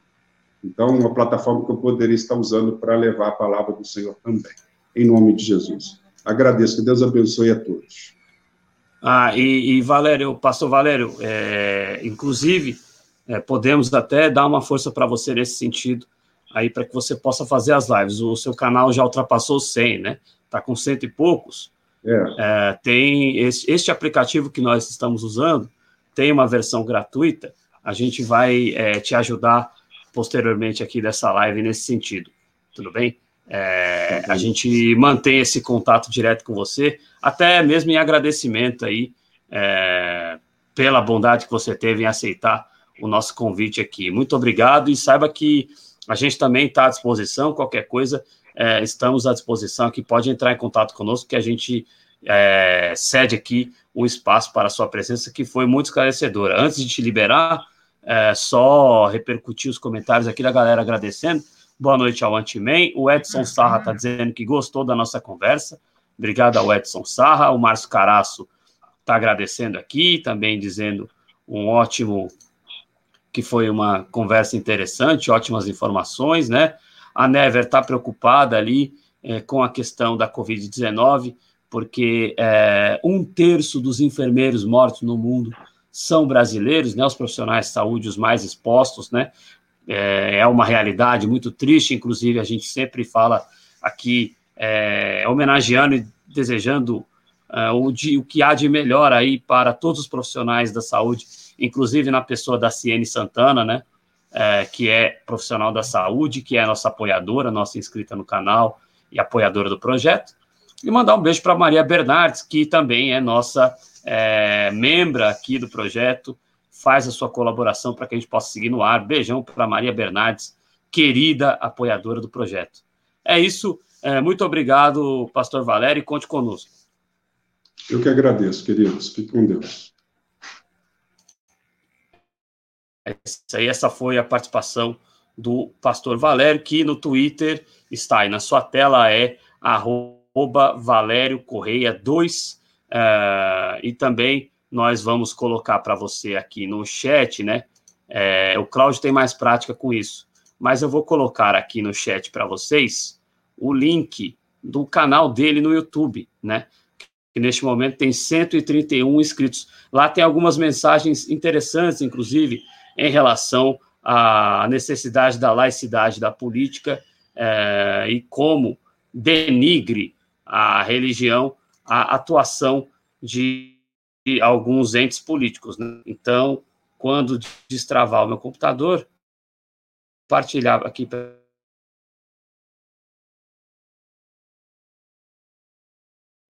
vocês na tela. Então, vamos lá. É, se aparecer, ah, agora vai. É, dentro de instantes aí, o link do canal do pastor antifascista Valério Correia. É, mandar para o João Garcia, que vai chegar a seguir com as notícias do dia. Então, é, vai sair aí no superchat, no, no, no superchat, ó. Mande seu superchat a partir de 0,99. Você ajuda a gente a se manter no ar e visibiliza o nosso canal é, com essa contribuição é, meio que enganando ali o algoritmo do YouTube, dando a ideia para o YouTube de que está sendo lucrativo, né? Então, tá aí é, na tela de vocês, dentro de instantes, o link do canal do Pastor Correia, está aí a arroba dele no Twitter, arroba Valério Reia 2, tá certo? A gente vai continuar o programa aqui, trazendo a presença do companheiro Cláudio Porto para falar sobre as notícias do dia, tá certo? O ideal é colocar o companheiro Cláudio Porto aqui na tela conosco. Eita, que tá travando para boné hoje, hein? Já tá ansioso ali para entrar. O Cláudio está aquecendo na beira do gramado. Vai entrar em campo Cláudio Porto, ele que vai entrar em campo para fazer o gol do título. Lá vai o Cláudio Porto. Entra em campo! Aquela Cláudio Porto! Aquela Boa tarde para você, meu irmão. Como vai? Tudo bem, Adriano? Olá, você. Aquela olá, corridinha, aquele beijo. É, é, é, tá proibido o beijo no. Diz aí, diz aí. Olá, cara, desculpa te cortar. É dizer que tá proibido o beijo no gramado, né? Não, não pode beijar o gramado. Cuidado. É, não, não, não pode, não pode, né? Estamos aí em tempo de pandemia. Algumas coisas mudaram, né? Por enquanto, espero.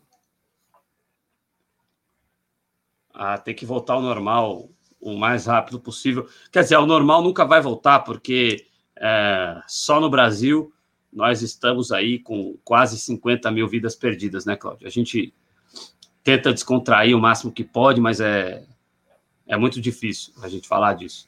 Mas é uma alegria ter você aqui na live, dando tempo de você entrar e fique à vontade aí para que você possa trazer as últimas atualizações é, sobre o dia na ordem que desejar. Ô, Adriano, que dia, hein? Que dia. É, tivemos aí é, a prisão do Fabrício Queiroz, né?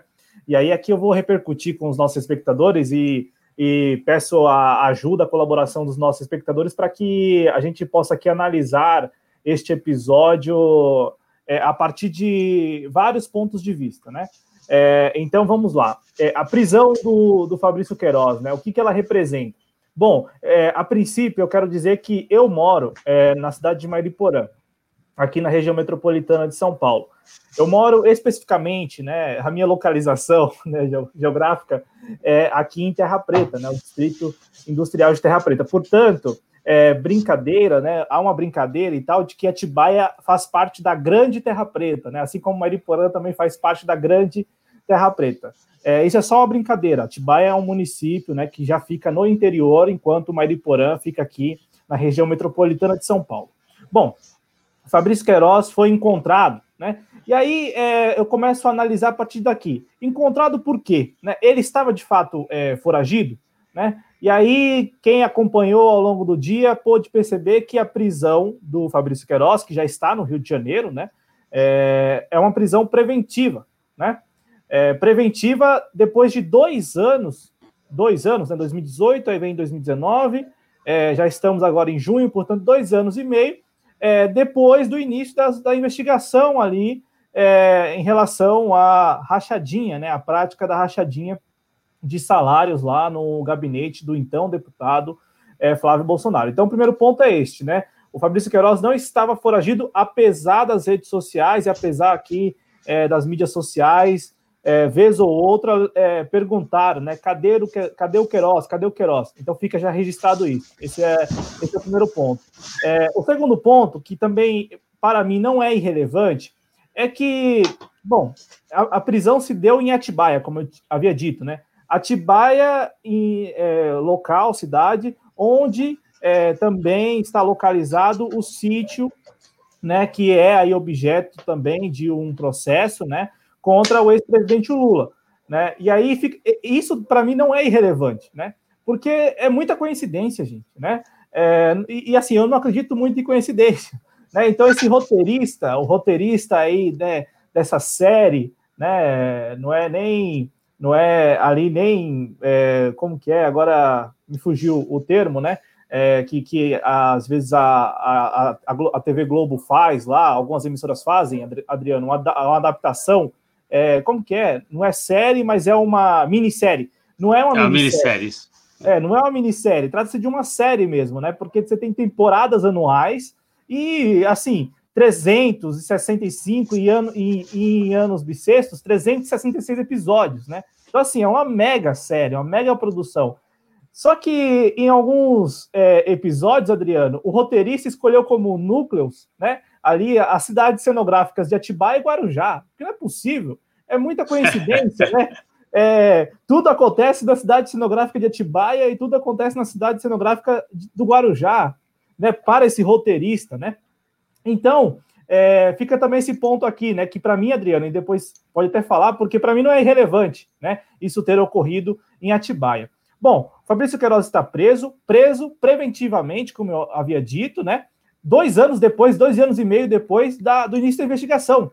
Portanto, o que nós devemos nos perguntar neste momento, para além, talvez, de comemorar ou de enaltecer o bom funcionamento das instituições, é a quem interessa a prisão do, do Fabrício Queiroz neste momento e por que neste momento.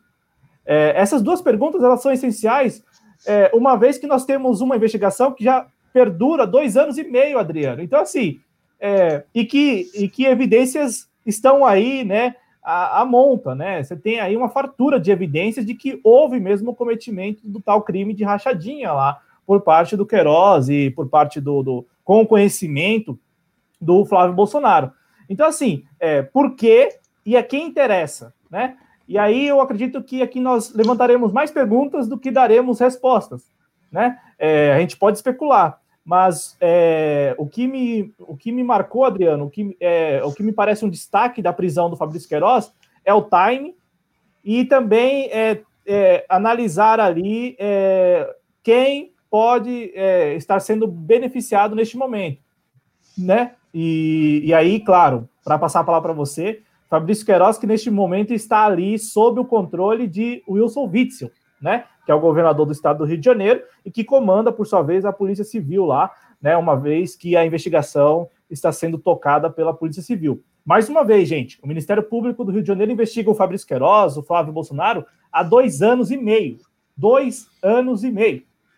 E aí, se vocês querem falar um pouquinho do Lula, o Lula foi é, processado em um ano, denunciado em um ano, no outro ano ele foi condenado e no terceiro ano ele foi preso. Olha só como as coisas né, é, é, correram com muita celeridade em relação ao ex-presidente Lula, e neste caso específico do Fabrício Queiroz, é dessa relação para lá de promíscua, e, e, que não restam evidências aí é, de que o, houve mesmo o cometimento de crime, já passa é, de dois anos e meio, né? E aí agora nós temos a prisão, e repito, Adriano, uma previsão, uma prisão preventiva, né? preventiva. E aí, Adriano, a alegação da Justiça do Rio de Janeiro, que expediu lá o pedido de prisão, é que o Fabrício Queiroz poderia comprometer a investigação. Gente, uma investigação que já dura dois anos e meio. Né? Dois anos e meio. Dois anos e meio com o Fabrício Queiroz livre. Livre, leve solto. Então, assim, repito, as perguntas que, pelo menos, eu tenho feito ao longo do dia de hoje, Adriano, é essa. É, esse time, então, a quem interessa e por que agora? Eu estou o dia todo é, é, matutando nesse, nesse, nessas duas perguntas. Né? Por que agora e a quem interessa, Adriano? É, eu acho que você tocou no ponto é, fundamental dessa questão. Por que agora? Por que preventiva agora? Então, se o nosso amigo, entre aspas, é, Queiroz, não estava antes prejudicando as, as investigações, no que, que ele vai prejudicar as investigações agora? Né?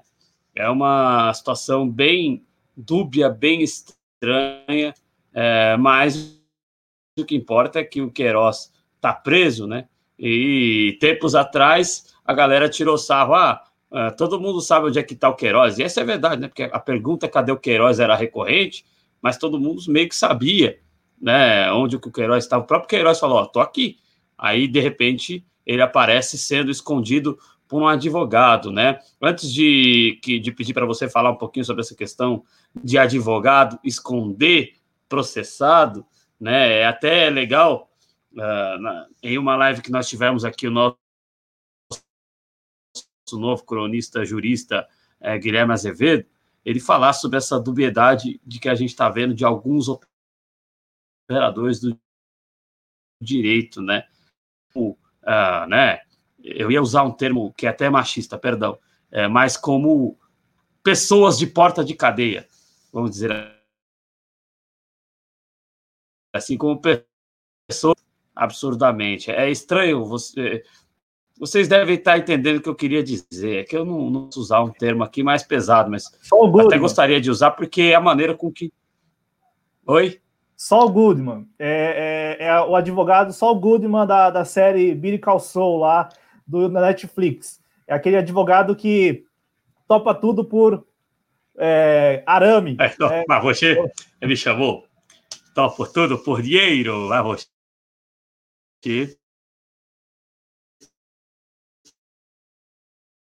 Deu uma congelada aí, Adriano. Deu uma Você congelada. sabe que o, o Fábio é disso também, rápido. Voltou Agora aí? voltou, voltou, voltou. Voltou, né? É, antes de você falar dessa questão do, do advogado, rapidamente, para a gente poder passar também para Weintraub, é, falar aqui um olá para o Denis Espinho. Forte abraço para o Denis Espinho, ele da Tripalium, Tripalium que é um movimento de luta para além de uma loja de camisetas, né?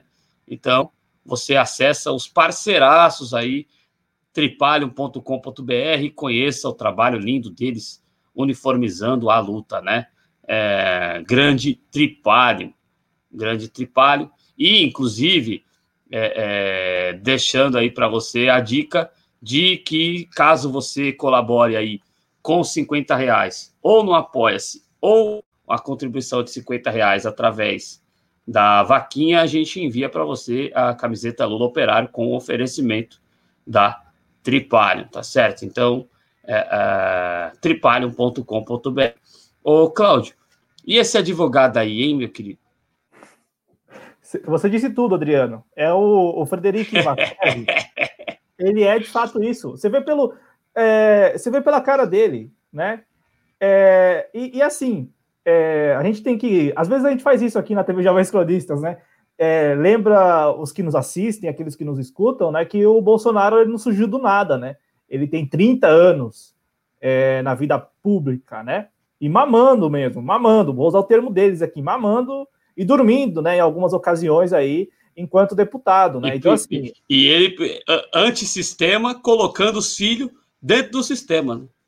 Filhos, sogro, ex-sogro, né? Todo sogro, ex-mulher, é, é, ex-mulher, vendedora de sorvete, vai todo mundo para dentro do esquema. Né? Exato. É, eles colocam, ele colocou todo mundo, todo mundo que, que quis ali, o irmão, né? É, então, assim, todo mundo mesmo, né? É, todo mundo, claro, que tem ali é, o sobrenome Bolsonaro ou que tem alguma relação com a família, né? Não é todo mundo, não, é, porque ele só pensa nesse grupo. E aí, é, então, assim, o Frederic Vassev, Adriano, é, que o pessoal tá chamando aí de Frederic Wassef, eu não, vou chamar de Vassef mesmo, vou usar o W dele como V e vou chamar de Frederic Vassev. É, e, e, ele tem o rostinho, ele tem o jeito, ele tem todo o trejeito, Adriano, de advogado, como você classificou, advogado de porta de cadeia. E, e, não por acaso ele. Inclusive, eu vi hoje, acho que na Folha, acho que foi na Folha ou foi no Estadão, advogado bolsonarista. Um escambau que o Vacef é bolsonarista. O Vacef ele tá atrás do arame, entendeu? Ele tá atrás do arame, ele quer ali a bufunfa, ele quer, ele quer publicidade, entendeu? Não por acaso ele vive dando entrevista para CNN Brasil. É o cara estrela, né? Ele é estrela. Então, Adriano, é, o, o e, e, aí a propriedade lá em Atibaia pertence a esse advogado, que recentemente havia dito numa das entrevistas lá para a CNN é, que não sabia onde o Queiroz estava. E aí agora há toda uma apuração em marcha para saber o tempo é, que o Queiroz ficou lá nesse sítio, né? Lá que eu digo aqui do lado, né? Do lado que eu digo aqui na cidade do lado, em Atibaia, né? Então, é, se falam aí um ano, né? Inclusive, a agência pública conseguiu aí, é, repercutir agora à tarde que o, há fotos, né? Eles, eles, tiveram acesso a uma foto que mostra o Queiroz lá na virada do ano, né? Passando ali o Réveillon. É, há também ali vizinhos que falam que durante a pandemia agora o, o, o Queiroz estava lá fazendo festas, né? até altas horas da noite, com som alto e tal, na beira da piscina lá, né? Com aquele queijinho, espetinho de queijinho lá, coraçãozinho. É o, é o Ney Queiroz, é o Neiroz, é isso? O Queiroz? É um, é um... Com, com, com, com, o dinheiro de quem? Que o Neiroz. o Neiroz fez as festinhas com as modelos. Pois é. É, eu não sei se não sei os modelos, né? Mas fez festinha lá, fez churrasco. E, e, então, assim, o que eu vou repetir, eu, eu tô aqui ainda é, matutando. Vamos lá, vamos especular um pouco. A quem interessa neste momento? Interessa aos dois governadores que fizeram parte indiretamente da, da, da operação, né? Tanto o Wilson Witzel no Rio de Janeiro como aqui o João Dória. É, e veja só como as coisas são bem, é, bem no detalhe, né, Adriano? Hoje, é, quando eu li essa notícia na Folha, é, a Folha escreveu o seguinte, né? Que a, a, operação aqui em São Paulo, de prisão mesmo do, do, do Queiroz, foi é, comandada pelo delegado é, Oswaldo Nico Gonçalves, que é uma estrela aqui em São Paulo, né? É uma ah, estrela. Amigo né? do Datena. Exatamente. É, ligou às 5 horas da tarde, ele está dando entrevista para o Datena, né? É. e, e, ele, Adriano, ele é o responsável pela Delegacia de Operações Policiais Estratégicas, o DOP, né? E, e aí, é, é, esse departamento, essa delegacia, né, foi criada pelo João Dória ano passado, no segundo semestre. E aí a Folha colocou, a Folha de São Paulo publicou que trata-se da é, joia da coroa do João Dória, né? É, é, o brilho dos olhos do João e Dória. E olha o nome, é, é, o nome da, do brilho dos olhos do Dória é muito significativo. Então preste atenção. A, a delegacia, que é a menina dos olhos de João Dória, fascista, se chama DOP. Isso fique bem registrado aqui nesse programa de hoje, Cláudio. Exato. Isso em agosto, parece que foi em agosto que a delegacia foi criada, agosto do ano passado. Então, assim, vamos lá especular. A quem interessa? Interessa aos dois, sobretudo ao Wilson Witzel, né, que agora é, está ali né, com o Fabrício Queiroz nas suas mãos, né? O Fabrício Queiroz foi preso, está preso lá no Rio de Janeiro, e também está à procura da mulher do Queiroz, né? Então, assim, é, a quem interessa, no primeiro momento, interessa é, ao, aos governadores, que é, principalmente o, o Wilson Witzel, que agora detém, vamos colocar dessa forma, detém o Fabrício Queiroz, né, sob o seu controle.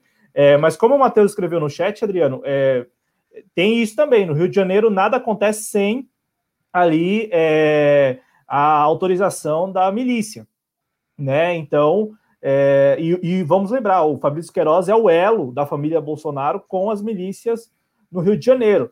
Né? Ele é o, aquele que fez parte do gabinete do, do Flávio Bolsonaro enquanto ele foi deputado estadual, né? E, e por, por muitas vezes é, realizou campanha, como ele mesmo falou, né? Fez ali, é, estabeleceu assessores, entre aspas, principalmente na zona oeste do Rio de Janeiro, né? É, lá em Rio das Pedras e tudo mais, né? Território comandado, controlado pela milícia.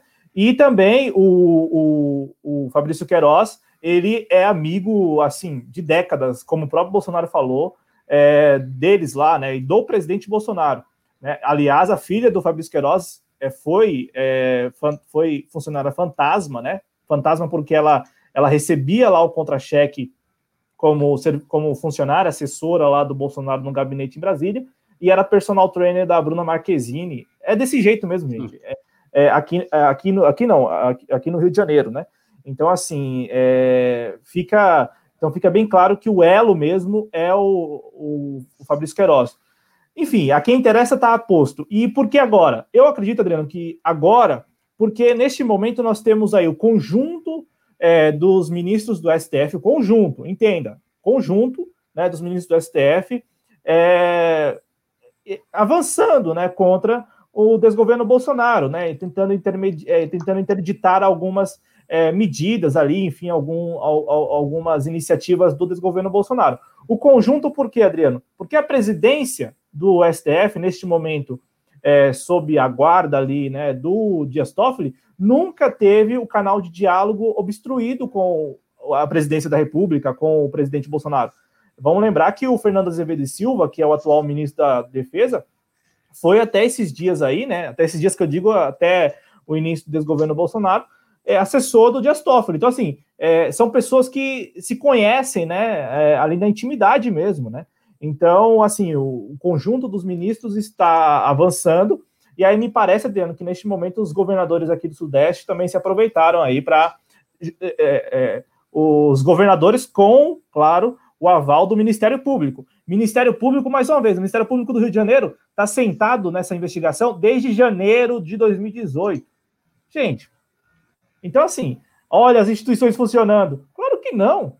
Isso aí é por conveniência, mais uma vez. Por conveniência, por pura conveniência.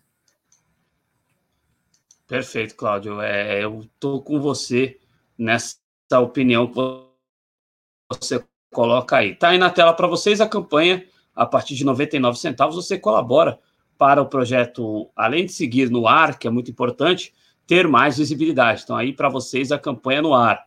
É, mandar um abraço para o Frota Roosevelt. É, daqui a pouco a gente fala sobre essa questão, né? É, aí que o Frota traz aí no chat, uh, mandar, dar, dar, essa notinha, né? Que é uma notinha, e que assim, uh, aqui vocês não vão ver a gente tripudiando de direitista, de terraplanista com Covid. Porque se a gente fizer isso, a gente sai do ar. Né? Vai tudo contra tudo que a gente uh, coloca aqui. Mas né, são casos que estão acontecendo, pessoas que diziam horrores e que estão acabando infectadas, né? Uh, mas tripudiar em cima disso a gente não, não vai fazer aqui. Uh, um abraço para o Inteligência Acima da Mídia, esteve no ar mais cedo lá, o grande Magrão, não estava no ar porque estava na, na produção aqui, mas o grande Magrão, a gente sempre está junto, canal Inteligência Acima da Mídia, é um dos canais parceiros, se você não é inscrito ainda, se inscreva lá no canal Inteligência Acima da Mídia, que é um dos nossos canais parceiros. Aí nós temos muitos canais parceiros, nem cabe no GC, mas a gente fez um GCzinho aqui para homenagear os nossos canais parceiros aí dessa rede. É, aí na, você pode ver que aí só tem canal batalhador, canal que não faz parte aí de uma rede de canais já maiores, né? só tem canal batalhador aí na, na nossa lista de que nem está completa. Tem outros canais que a gente gostaria de colocar aí, mas não cabe, né? Uh, então, isso aí para o Magrão e o seu canal Inteligência Acima da Mídia, se inscreva lá. E, Cláudio, manda um beijo aí para sua tia. Um abraço e um beijo aqui para minha tia, Jandira, lá de Arapiraca, hein? Abraço, tia. Arapiraca, terra boa, né? Vamos a ver aqui. A Josiane Gonçalves aqui conosco também. Muito obrigado. É, o Márcio quer de volta o dinheiro da rachadinha, né? Esse vai ser difícil a gente ter de volta, viu, Márcio?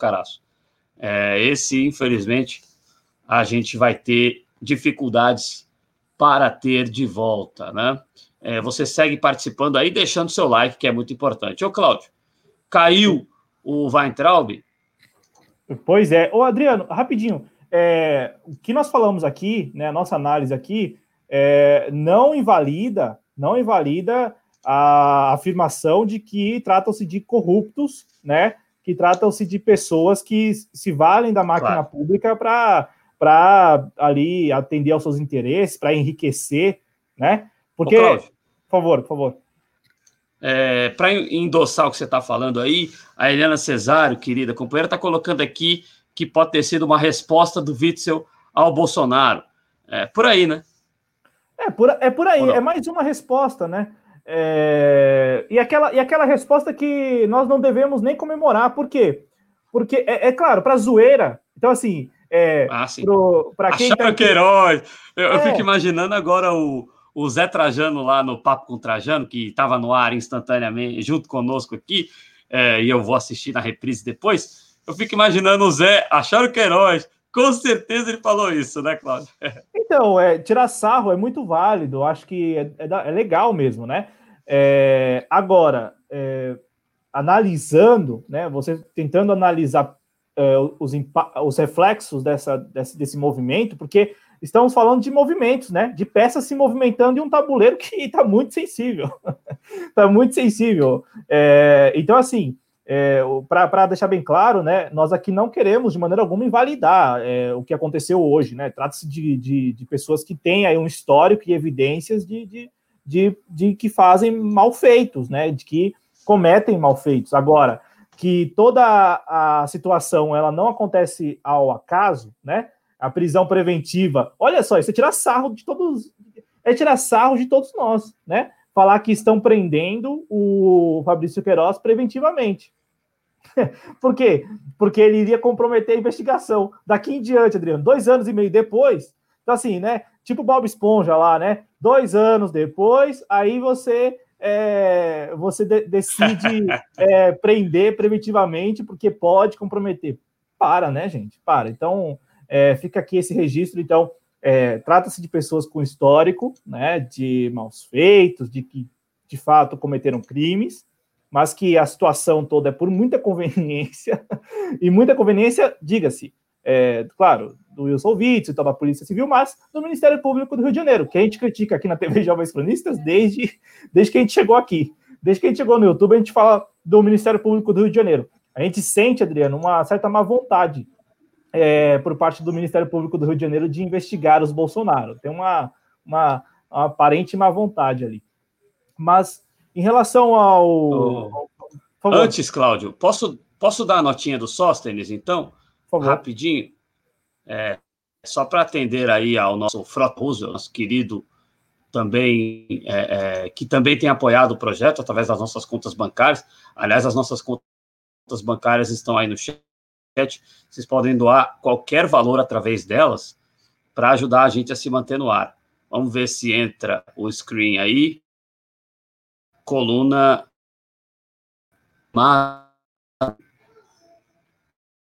Certo, sim coluna do Guilherme Amado, crítico do isolamento, deputado está em Newton né?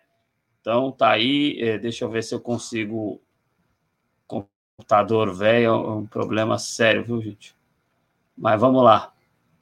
Crítico do isolamento, Guilherme Amado na revista Época, tá certo? Ele, grande Guilherme Amado, faz um um grande trabalho, né? Porque é das organizações Globo que a gente não vai reconhecer quem faz o grande trabalho, é um, da, da nossa mídia aqui, revista Fórum, viram isso, né? Então, só ler o cabeçalho da matéria, se eu conseguir, caceta, desisto do não obrigado, daqui a pouco eu dou não obrigado. Então, é, está internado na UTI do Copa Star, no Rio de Janeiro.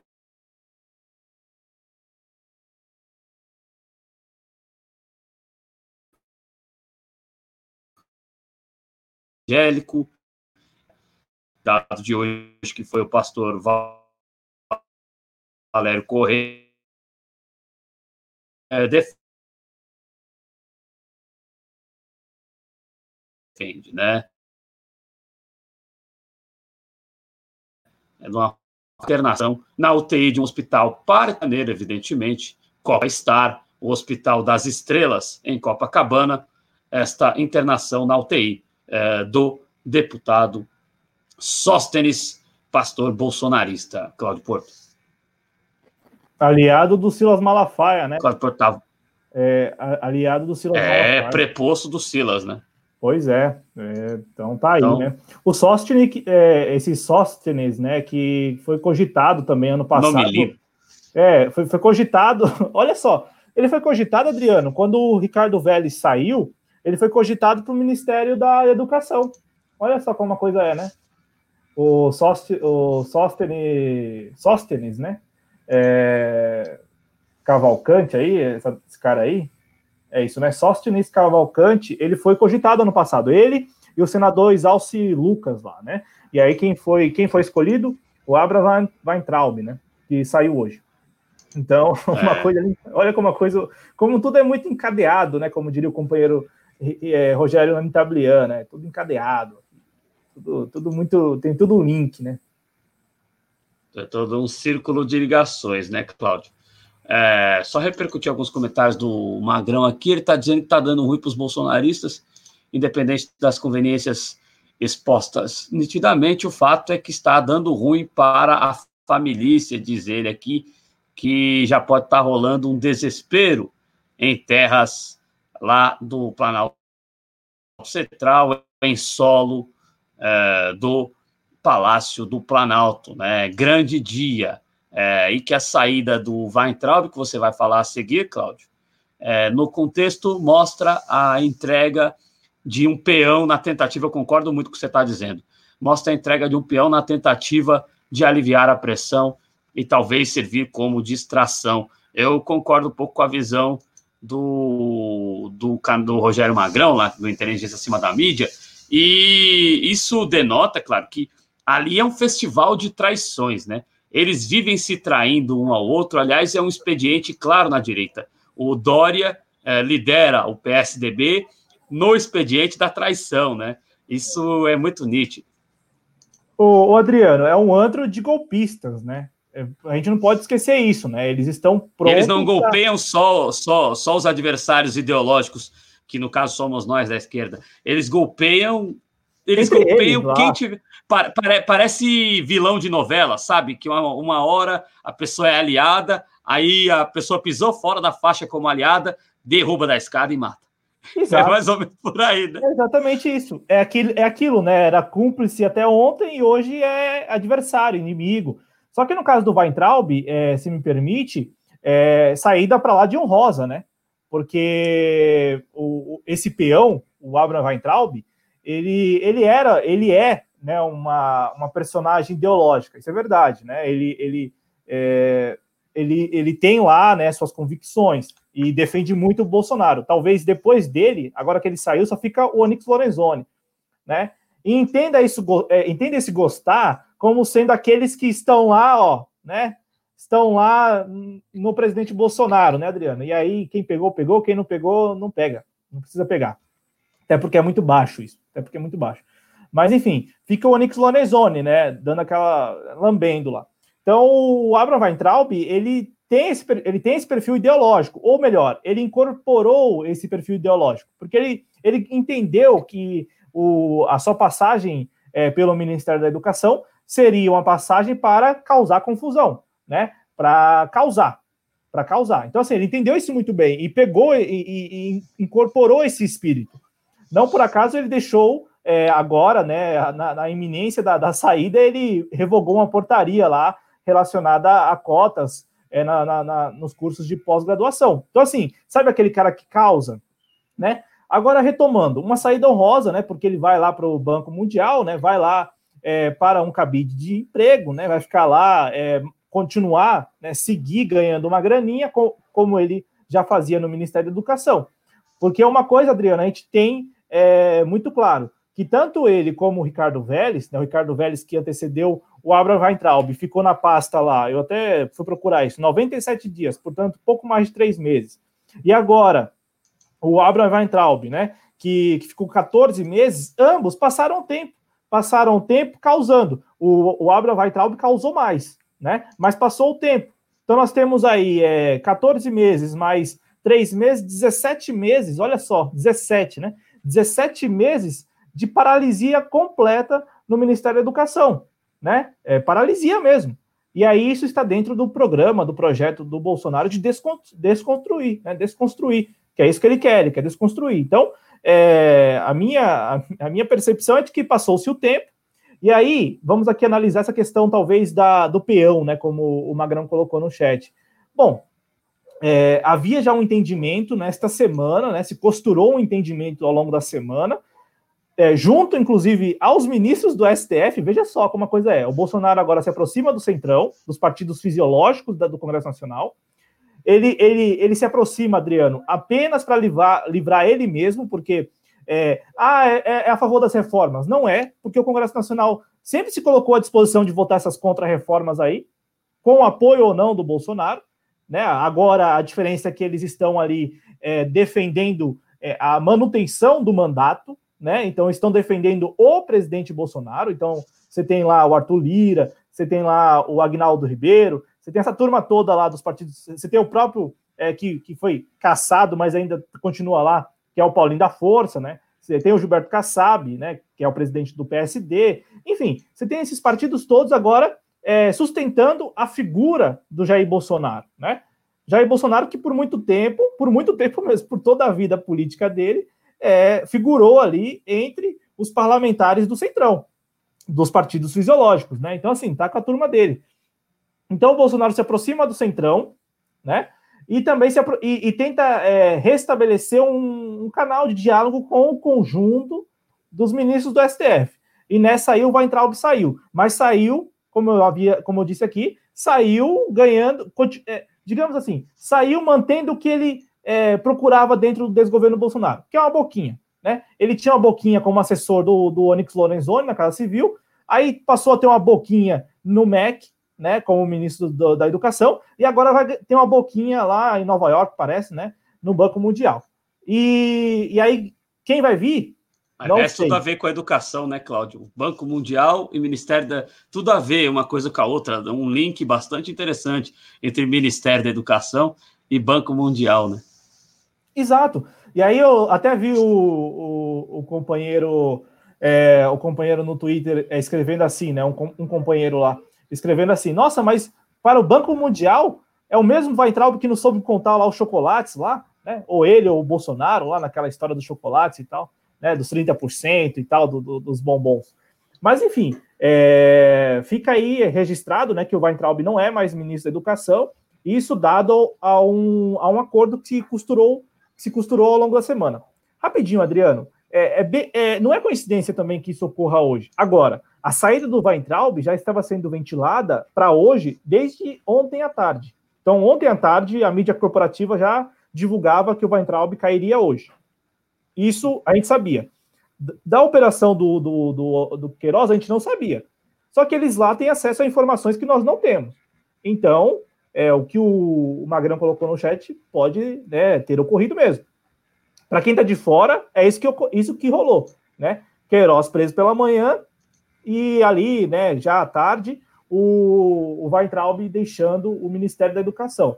Em relação a quem vem, Adriano, nós já temos alguns nomes aí, mas como a gente analisou ontem aqui na TV Jovens Cronistas, é, não nos parece que um general é, irá assumir o Ministério da Educação. É, o Ministério da Educação é que é, é para eles lá tem que seguir é, sob um, um, comandante, né? Sob ali um ministro que é olavista, enfim, não é nem olavista, mas esses ministros que querem passar o tempo, não fazer nada e causar, né? Então, e causar porque tem um outro lado que reage, né? Reage assim, é, acaba entrando na deles, né? E aí eu falo isso porque hoje, ao longo do dia, o que eu mais vi no Twitter, com todo respeito, é, foram foi, foi, usuários lá, né, perfis, é, é, falando assim, a educação agradece. De fato, Weitraub, ele volta para onde ele estava, né, que é um desconhecido, um cara que, assim, não tem, tem lá, pode ter um currículo, mas não agregou em nada. Beleza. Agora, falar que a educação agradece, não sei se é muita, eu tenho muita cautela, porque quem vai vir esteja certo. Quem vai vir não é gente que vai é, valorizar a educação. Né? Vai seguir na mesma toada. Passar o tempo, destruir e causar. É, dizem, até o pessoal está fazendo piada de que vão trocar um Olavista raiz por um Olavista Nutella, né? Mas de qualquer jeito é Olavista de tudo quanto é jeito. É, Vamos e aí eu, é, pode, ser, pode ser que role o Nutella, porque eu tenho um nome aqui que era que é o nome do do presidente da coordenação né, de aperfeiçoamento de pessoal de nível superior, a CAPES, é, o Benedito Aguiar. Ele até recentemente era reitor do Mackenzie, aqui em São Paulo. Maria. Então, assim, então, assim não, não e, e, ele, e ele se diz é, também ali, é, não, não se diz olavista, mas é, é, conservador e tal. Mas é como você falou, pode ser ali um, um, um olavista enrustido, né? é, aquele que vem só. É, mas enfim, a questão acho que nem é Olavista. É, tipo, tipo que era o Nelson Teich, um terraplanista enrustido, né? É, é mais ou menos por aí. É, e é o cara do empresariado, né? E, Isso. E esse aqui, né, o Benedito Aguiar, ele tem esse histórico aí no Mackenzie. Mas o que, o que me marca, é, o, que, o que talvez é, para mim é um destaque, é que eles passam o tempo, Adriano. Eles não são, eles não, eles não propõem absolutamente nada a não ser desconstruir. Então, assim, eles retiram, retiram, retiram, não propõe nada no lugar. Tanto é que essa questão da, da educação em casa, por exemplo, né? A family school, sei lá, sei lá como que é isso aí em inglês, mas é a, a família escola, escola em casa, enfim. Homeschooling. Então, homeschooling. É, essa história aí, eles é, na campanha falaram bastante disso. Tem lá um grupo hoje, né? Eu acompanhei uma produção da Brasil Paralelo, eu não recomendo, né? Mas eu, eu acompanhei assim por curiosidade, até para entender o nível, para ver né, o nível e tal, para medir o, o Cláudio nível. gosta de, de torturas, de, de torturas psicológicas. É, para medir, medir o nível mesmo. E, Não, e assim, a gente, como jornalista, tem que ver essas coisas, né, Cláudio? Para a gente saber o que está acontecendo no outro lado, né? Exato. E eles, eles discutem isso, né? Homeschool, cara, daquele jeito deles, né? É, famílias ricas ou classe média alta e ex-apresentadora de canal católico, enfim, essa turma aí. E, e, e, e o, o que eu identifiquei é que eles discutem esses temas, né? Da, da escola em casa. Mas nem isso eles conseguiram implementar ao longo desses 17 meses. Por quê? Porque eles não estão ali para implementar nada, eles estão ali para desconstruir apenas. Né? Então, Adriano, tem esse nome do Benedito Aguiar e tem um outro nome que já é mais conhecido da turma aí, que é o Carlos Nadalim, que ele é atual, ele é o atual secretário de alfabetização, é aquele que é, no ano passado a gente falou aqui, também se repercutiu muito, é, a questão de alterar lá o método de ensino, de alfabetização, é, ele fala, ele esqueci o termo técnico lá, mas é, é, um, é um método baseado no som das palavras, né? E não na construção ali da, das palavras, como é, preconiza, preconizava, né? O Paulo Freire e tal. Então, é, é, eu esqueci, tem alguma coisa a ver com o som. O nome técnico é, do, do, Carlos Nadalim. É, eu vou pesquisar e daqui a pouco eu acho esse termo. Bom, é, o Frota está dizendo que o Weintraub está caindo para cima. É um prêmio de consolação bom, muito bom. Aliás, ele, ele nunca teve nada em relação à educação, né? Eu não sei para que foi colocado na educação.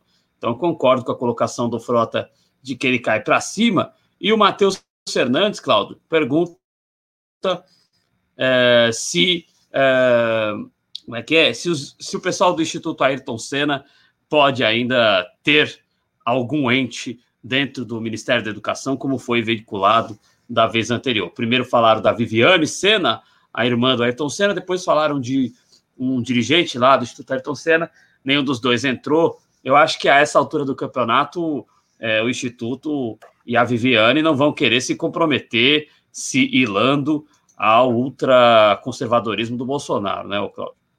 Exatamente. É, é mesmo que eles. É, porque aquilo lá também era algo muito estranho. Inclusive, a gente repercutiu aqui. A gente até achava que ia rolar, né? Era, era um Beethoven, Adriano, o nome do, do rapaz lá, né? Do, do Isso, diretor, Beethoven. Lá. Beethoven alguma coisa. É, lá, né? Vai, vai, vai, vai, entender, né? O, e aí, é, eu acho que era Beethoven o nome do rapaz lá do Instituto aí. É, era, era Beethoven mesmo. É, era Beethoven. Era, né? A nona de Beethoven.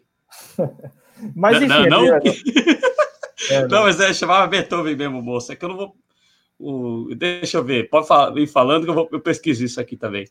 Não, então é, eu acredito que não, acredito que os tais neoliberais aí, né, os liberais, eles não têm nenhum espaço né, nesta, nessa, nem girigonça, né, nesse negócio aí que é o desgoverno Bolsonaro.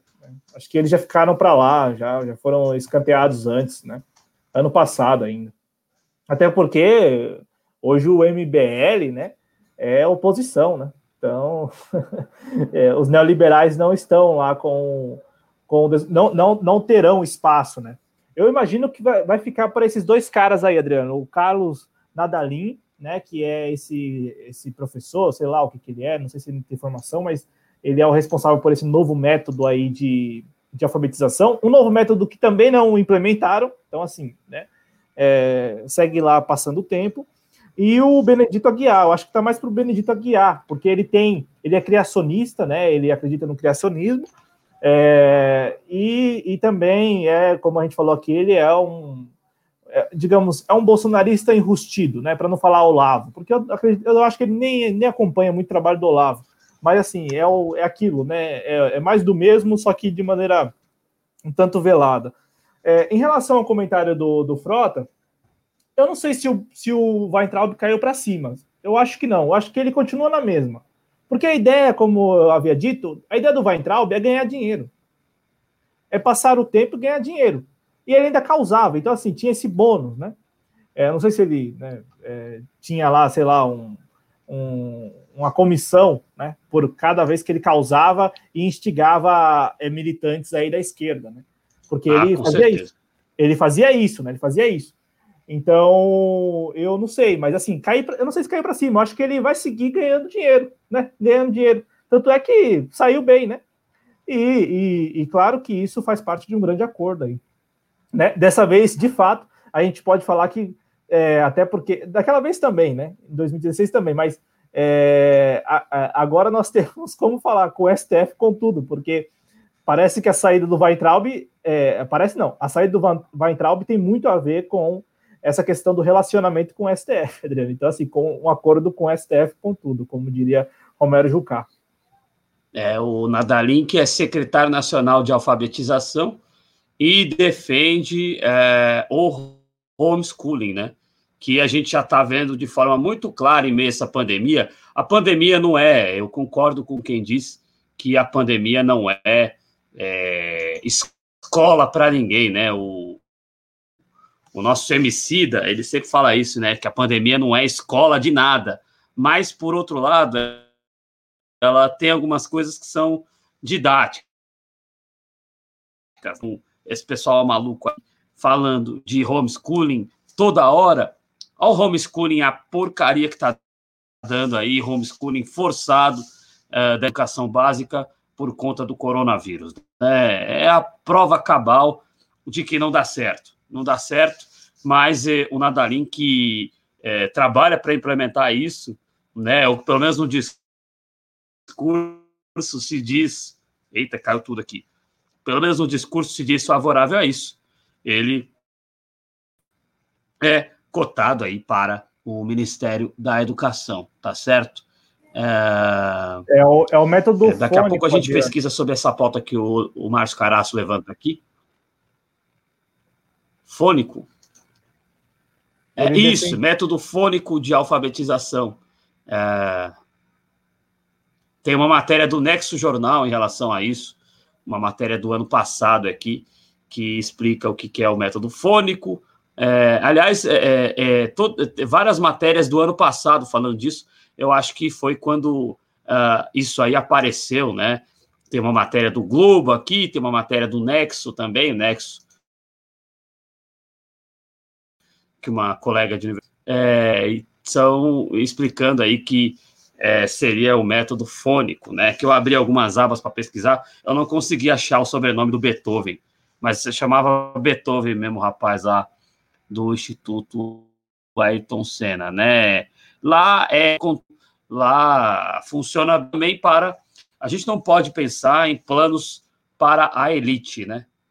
É, para a elite não precisa do Estado a gente tem que pensar em, em planos que atendam a população. Então, a gente não pode pensar em homeschooling aqui, onde as pessoas mal têm o que comer. Como é que as pessoas vão ter um tablet e um celular para fazer aula por homeschooling? Ou como é que as pessoas vão aprender com os pais sendo os professores, sendo que os pais também não tiveram alfabetização adequada, né? E não é demérito os pais não terem alfabetização adequada, não é demérito destes pais, é demérito do Estado brasileiro que nunca deu importância adequada para a educação, deu uh, uma importância adequada, ou próximo da adequada, uh, em três mandatos do Partido dos Trabalhadores, ainda que com erros, ainda que deixando muito na mão da iniciativa privada, é, mas também construíram institutos e universidades federais e por aí vai. Mas, é, via de regra, historicamente, o Brasil nunca respeitou a educação. Os, o pessoal que ama os milico costuma falar que na época dos milico tinha educação de qualidade. Para qual percentual da população? Um percentual ínfimo. Tanto é que muita gente estudou só as primeiras séries aí, quando estudou as primeiras séries, né? Então, não é bem por aí que funciona. Ô, uh, Cláudio, só para a gente poder caminhar aqui, o Márcio Caraço faz uma ironia aqui, com, dizendo que o Lula foi condenado sem provas, será que a rachadinha com provas concretas vai dar alguma coisa para os envolvidos nela, o Cláudio? Ah, depende muito do, do, da conveniência, né? Então, por isso que a gente está falando de conveniência aqui. Porque se, se, se de fato a, as instituições estivessem funcionando, com toda certeza nós não teríamos uma investigação já de dois anos e meio. O Fabrício Queiroz teria sido preso muito antes, não teria sido preso hoje preventivamente. O caso Marielle estaria esclarecido, né? Estaria esclarecido, né? O caso Marielle já, gente, dois anos também, né? Dois anos já, né? Dois anos aí, dois anos, dois, dois não, três meses e quatro dias, né? Que foi 14 de março de 2018, né? Então, então assim, é, se, se de fato as instituições, porque eu vi hoje gente é, falando isso, nossa, olha aí, olha aí quem falava que as instituições não funcionam. Elas funcionam por conveniência. No momento em que ali os seus é, gestores, né, vamos colocar dessa forma, mas no momento em que os promotores, os procuradores acham que é um politicamente mais é, é, é, aproveitável, aí o cara é preso. É só isso. Então, é, fica aqui esse registro. E uma correção, Adriano, não é Beethoven, e sim Mozart. Mozart Ramos. Ah, é Mozart. Por isso que eu estava achando. Mozart, Mozart Ramos. Então não é, não é a nona de Beethoven. É que eu gosto muito da nona de Beethoven. O The Purple tem um cover do John Lord é, com a nona de Beethoven, aí eu confundi, mas é Mozart, né? É, é tudo da ópera. Que, que importa que é da ópera, né? Claro. A gente se confundiu aqui com os, é, os entes da, da música clássica, né? Que são extraordinários, né, Claudio? Pois é, mas aí fica o registro, né? O Mozart, mas. É Mozart do quê, o, o moço? Mo, Mozart Ramos. É, mas acho que já passou o ponto dele, né? Não, não deve estar mais cotado, não. Ah, ô, Cláudio, é, é, o Márcio Caraço trouxe aqui uma informação de 300 funcionários do metrô infectados com coronavírus, só que eu não achei fonte em relação a isso, tá? Então a gente vai pesquisar, se a gente encontrar uma fonte oficial, a gente coloca aqui esta isto em pauta aqui na TV Jovens Cronistas, tá certo? A gente não melhor a gente pesquisar um pouquinho para ver se a gente encontra a fonte e aí a gente mostra para o nosso espectador. Ô, Cláudio, mais alguma informação aí é, nesta quinta-feira, não é isso? Exato. Quinta-feira. Não, é, se você quiser, é, se você achar que vale, a gente pode, neste momento, no final aqui, repercutir os números atualizados aí do novo coronavírus. Por favor, país. por já, favor. Já tem esses números, né? E estamos na expectativa, Adriano, é, para mais um boletim epidemiológico. E aí a gente vai ter uma noção melhor é, do andamento mesmo da pandemia no país, né, principalmente é, com relação aos números de óbitos, porque, como falamos aqui em algumas oportunidades, é, todos os dias a gente tem aí acompanhado números é, acima, o um registro acima de mil é, novos óbitos, né? Então, mil, olha só, Deno, nós hoje tivemos é, nas últimas 24 horas, né, o registro de 1.238 casos novos de óbitos confirmados por Covid-19. É, nós estamos aí é, nesta semana. Né, 1.200 e, Cláudio? 1.232, 38, perdão, 1.238 é, novos óbitos. E isso com base na nossa referência, viu? A nossa referência aqui na TV Jovens Cronistas é o Ministério da Saúde. Ah, mas é um ministério negacionista. É verdade. Agora, nós estamos acompanhando os números do novo coronavírus no Brasil desde fevereiro, né? E nós estamos acompanhando, tendo como fonte o Ministério da Saúde. Então, assim, a nossa referência e parâmetro tem que seguir o mesmo, né? Eu digo isso porque há um consórcio aí, né? Há um consórcio de veículos que, que tem feito a apuração junto às secretarias estaduais e também há. Tem dado a... diferença, Cláudio? Eu tenho estado fora, tenho feito transmissões de futebol é, e por isso tendo estado fora alguns dias aqui do canal, é, tem dado diferença entre os números apresentados pelo Ministério da Saúde e os números confirmados pelo consórcio de secretarias de estados e municípios que está ao lado aí da TV Globo? Sim, tem dado diferença, que é aquela diferença que a TV Globo, que a TV Globo tem feito essa apuração, né, junto às secretarias estaduais já há algum tempo, ela só. É, tanto é que o jornal hoje, né, vou, vou citar aqui o jornal hoje, é, tem sempre é, dado o número ali dessa apuração, né, resultado dessa apuração. Então, assim, essa diferença ela tem, ela tem ocorrido por quê?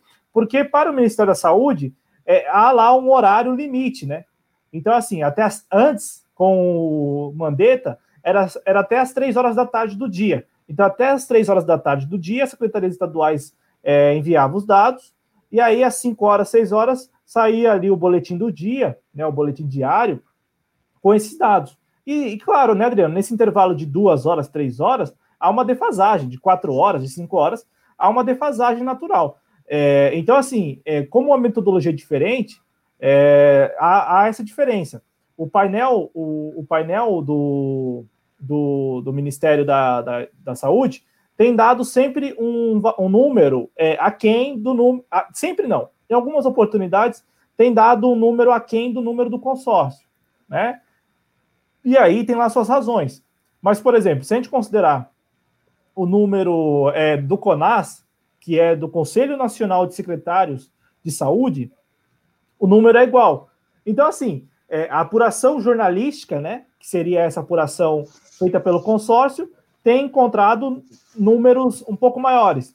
Já os dados dos secretários estaduais de saúde e do painel da Secretaria da, da, do Ministério da Saúde têm dado ali valores muito parecidos, né, Adriano? Então, é, a gente tem feito essas ponderações aqui, mas o uso do Ministério da Saúde é porque é a nossa referência desde o início, né? Não, não, não caberia mudar, né?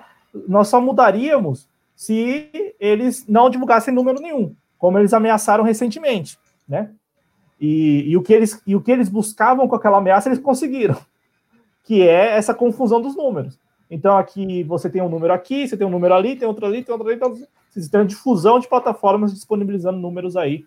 É, números aí do, do perdão, do, do, novo coronavírus, dos casos e dos óbitos, né?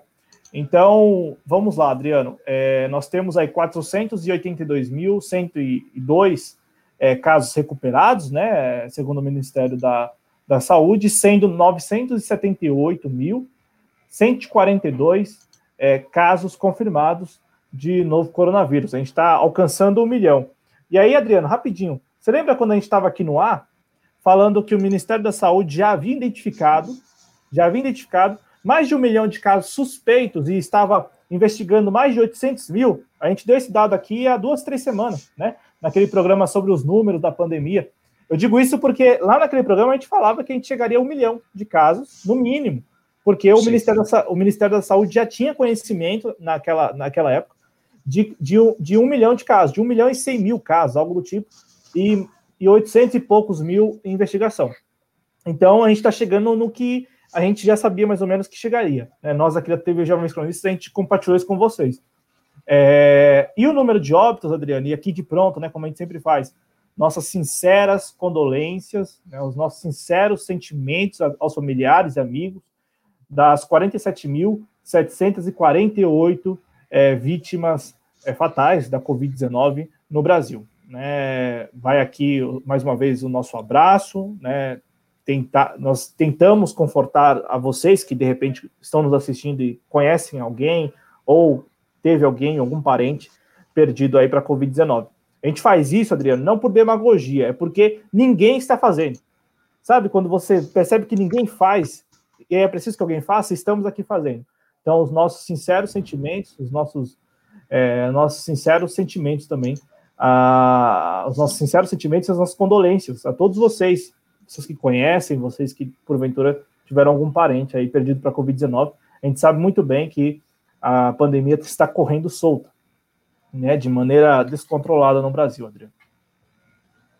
Certo, então, só confirmando o número do Cláudio, 4 mil, o número de vidas perdidas, 47.748.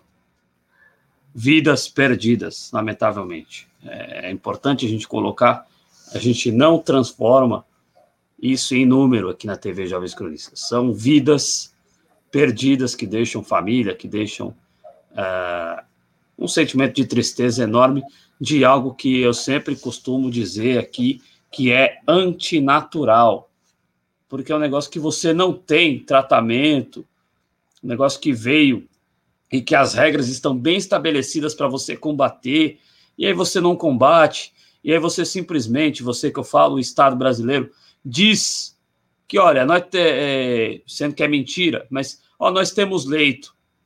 Ah, mas então, mesmo que tivessem leito, nós vamos de deixar desregrado para as pessoas ficarem no estado grave lá no leito, e aí se morrer, morreu, é da vida.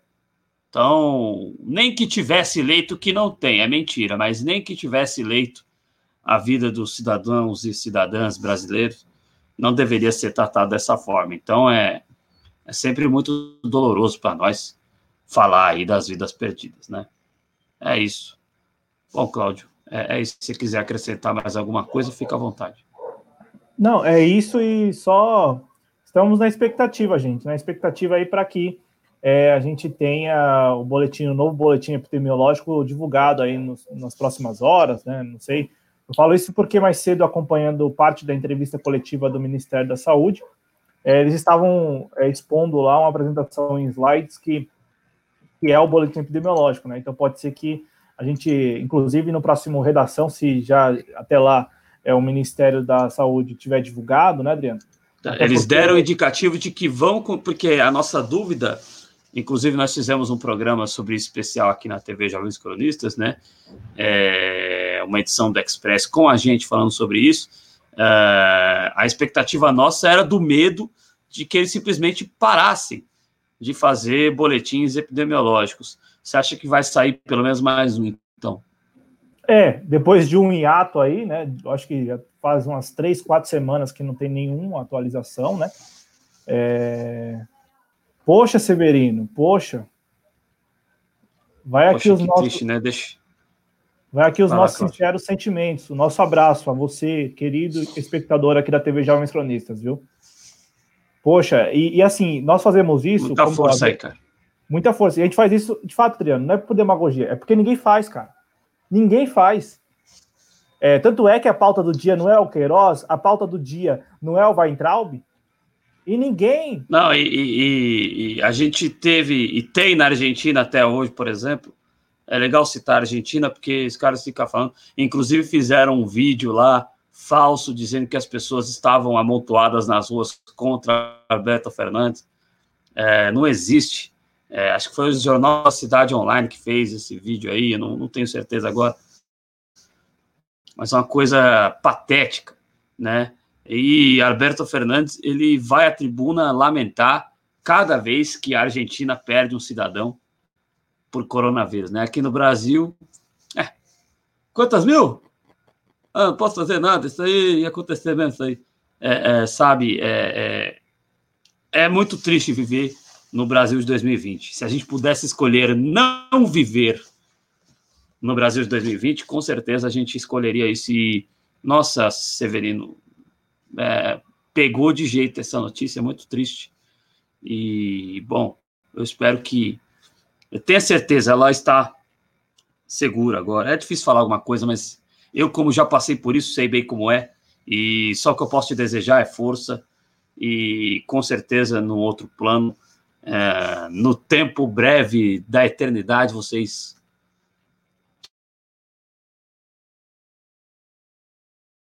novamente. É, Cláudio, é, você quer acrescentar, é, antes aí de devolver a palavra para você, o Anti-Man lembra que o John Lord era tecladista do The Purple, é, grande tecladista, acho que o principal tecladista da história da música, e eu tive a, a felicidade de vê-lo na virada cultural aqui de São são Paulo, onde ele tocou com a Orquestra Sinfônica de São Paulo, o John Lord, né? É, pandemia, pandemônio. É isso aí, Cláudio. Vai lá.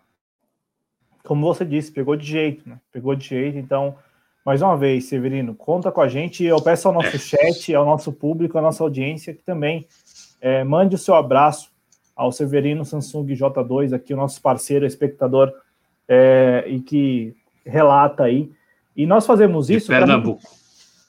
De Pernambuco. E, e, nós fazemos isso, Adriano. Não é por demagogia, e é, é muito honesto com você, espectador. É porque o Adriano citou a Argentina, e a Argentina tem menos de mil argentinos, argentinas mortos pela pandemia do novo coronavírus. menos. Eu tinha visto o último número, era algo em torno de quase 900, né? E como o Adriano lembrou, Roberto Fernandes faz questão, questão diariamente de se compadecer com os familiares né, dessas vítimas. E não só Alberto Fernandes, né? Não só Alberto Fernandes, mas a, eu, eu, eu, eu aqui tenho um costume, né, um hábito de assistir o telejornal da Telefé Notícias lá da Argentina, todos os dias, quase, às 8 horas da noite. E assim, os âncoras lá, né, o Rodolfo e a Cristina, todos os dias eles abrem o telejornal perguntando como você está, você espectador, né? Como você está? Como vocês estão? Primeira, primeira coisa que, né, como você está? E, e isso é, e, e, depois, claro, eles, eles ali, né, falam dos números atualizados, né? Eu vou aqui pegar o, o, o dado da Argentina só para poder não, não, não passar na notícia falsa, né? é, ou, ou, incorreto. Mas assim, é, primeiro pergunta como você está. Porque você que nos assiste é muito importante, né?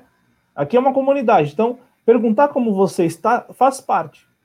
Assim como se compadecer com quem é, está aí passando por esse momento é, para lá de atípico, conturbadíssimo, e ainda tem um parente, um amigo é, perdido para a Covid-19, Adriano. Então, assim, é, nós aqui cumprimentamos vocês porque nós sentimos que é preciso cumprimentar. É preciso cumprimentar todos vocês, é preciso valorizar, considerar todos vocês e, nestes momentos, se compadecer. Então, mais uma vez aqui, peço ao nosso chat, à nossa audiência, assistindo agora, assistindo depois, que deixe seu comentário aí é, em relação, neste caso específico, ao Severino. Mas, na pessoa do Severino, as mais de 47 mil famílias que nesse período, Adriano, de três meses, quatro meses, é, teve ali um parente é, perdido para a Covid-19, né? 47 mil, e eu faço questão, né? Melhor, melhor fazer questão, fazer questão e fazer certo, né? 47.748 famílias, né? Porque, como a gente fala aqui, não é, não é um número abstrato, né? São pessoas. É, cada uma dessas 47.748 pessoas, neste número que pode não estar correto, inclusive são vidas, né? São vidas que são deixadas para trás de uma forma antinatural, né? Antinatural. É, e, bom, a Eliana Cesário, o Márcio Caraço e a nossa companheira da saúde, que ficou o programa inteiro conosco hoje. Muito obrigado, Ciene Santana, deixando seus sentimentos aqui para o querido uh, para o querido Severino, é, J2 Core lá de Pernambuco, né? É, bom, e o Frota está dizendo aqui que ele acredita que é o Keith Emerson, da, do Emerson Lake Palmer, o, o Emerson Lake Palmer, o Power Trio, e tem muita gente que acha que é o tecladista, que eu não vou lembrar o nome agora também, do The Doors, né? Para mim, para muita gente, é o John Lord. É, mas é isso aí, cada um tem a, a, sua visão e que, enfim, tem muita gente que nem gosta de rock and roll. Então, tá tudo certo. Ô, Cláudio, é isso, né? É, é, o Ray? O Ray? Acho que nós vamos encerrar então o programa, né? É o Ray? Raymond Daniel Manzarek? Oi? O tecladista? Do The Doors? É. Deixa eu ver aqui. É ele era muito. O que ele tinha de tímido, ele tinha de bom, né? Rei Ray Manzarek, né? O que ele tinha de tímido, ele tinha de bom. Mas ele também acabou falecendo ali, também é, com substâncias químicas é, encontradas dentro dele, né? É, mas é isso aí. É, todos grandes teclados. Aliás, a, a, era de ouro da música muito interessante. Todos os grandes tecladistas, diz aqui o Ant-Man, lá do Rio de Janeiro, torcedor do Fluminense, né? É, a gente tentou dar uma leveza aqui com rock and roll na bagaça, mas nem assim consegue. É, é isso aí, Cláudio. Bom, é, e vamos, é, voltando aqui, desejar energias positivas aí, boas vibrações, se você crê é, em algo, ou se você só crê nas energias, mande orações ou boas vibrações para o irmão do nosso Severino, que segue internado, que, que dê tudo certo para ele. Cláudio, à vontade aí. Adriano, só última informação: 929 é, vítimas fatais é, por Covid-19 na Argentina. A Argentina que tem é, mais de 35 mil casos, né? É, hoje, né, nesse ranking aí de óbitos, a, nesse ranking infeliz de óbitos, a Argentina é o sexto país aqui é, na América do Sul. Agora, quando a gente considera o mundo inteiro, né, a gente vê a Argentina lá, lá embaixo, lá embaixo, Argentina vizinha, Argentina que tem uma construção social um tanto parecida com a nossa, tem também ali uma questão geográfica, tem um aspecto geográfico muito parecido, tem as comunidades, né, tem as grandes é, favelas, né, só não Sim. tem morro, mas tem as favelas também, tem as rutas habitacionais, né, que cercam a, a capital Buenos Aires, né, então, assim, a gente está falando da boca muito... ali. É, a gente está falando de algo muito parecido com São Paulo, por exemplo, né? Sim, Eu, muito é, parecido com São Paulo. Muito parecido com São Paulo, porque você não tem morros, mas você também tem muita periferia, né? E a Argentina, assim, Adriano, para passar o número exato, né? Aqui o, nesse ranking de, de óbitos, a, a, Argentina está na posição aqui, deixa eu, deixa eu encontrar aqui a Argentina. A Argentina está na posição 133 né? Enquanto o Brasil é hoje o segundo país é, do mundo é, em número de óbitos. É, então, é a diferença é, entre quem tratou é, esta pandemia, este algo absurdo e antinatural, com seriedade, e o Brasil. E o Brasil que tratou a vida humana é, de uma forma totalmente descartável, de uma forma é, genocida realmente, né? É, é isso aí. Bom, uh, uh, guerra na Líbia.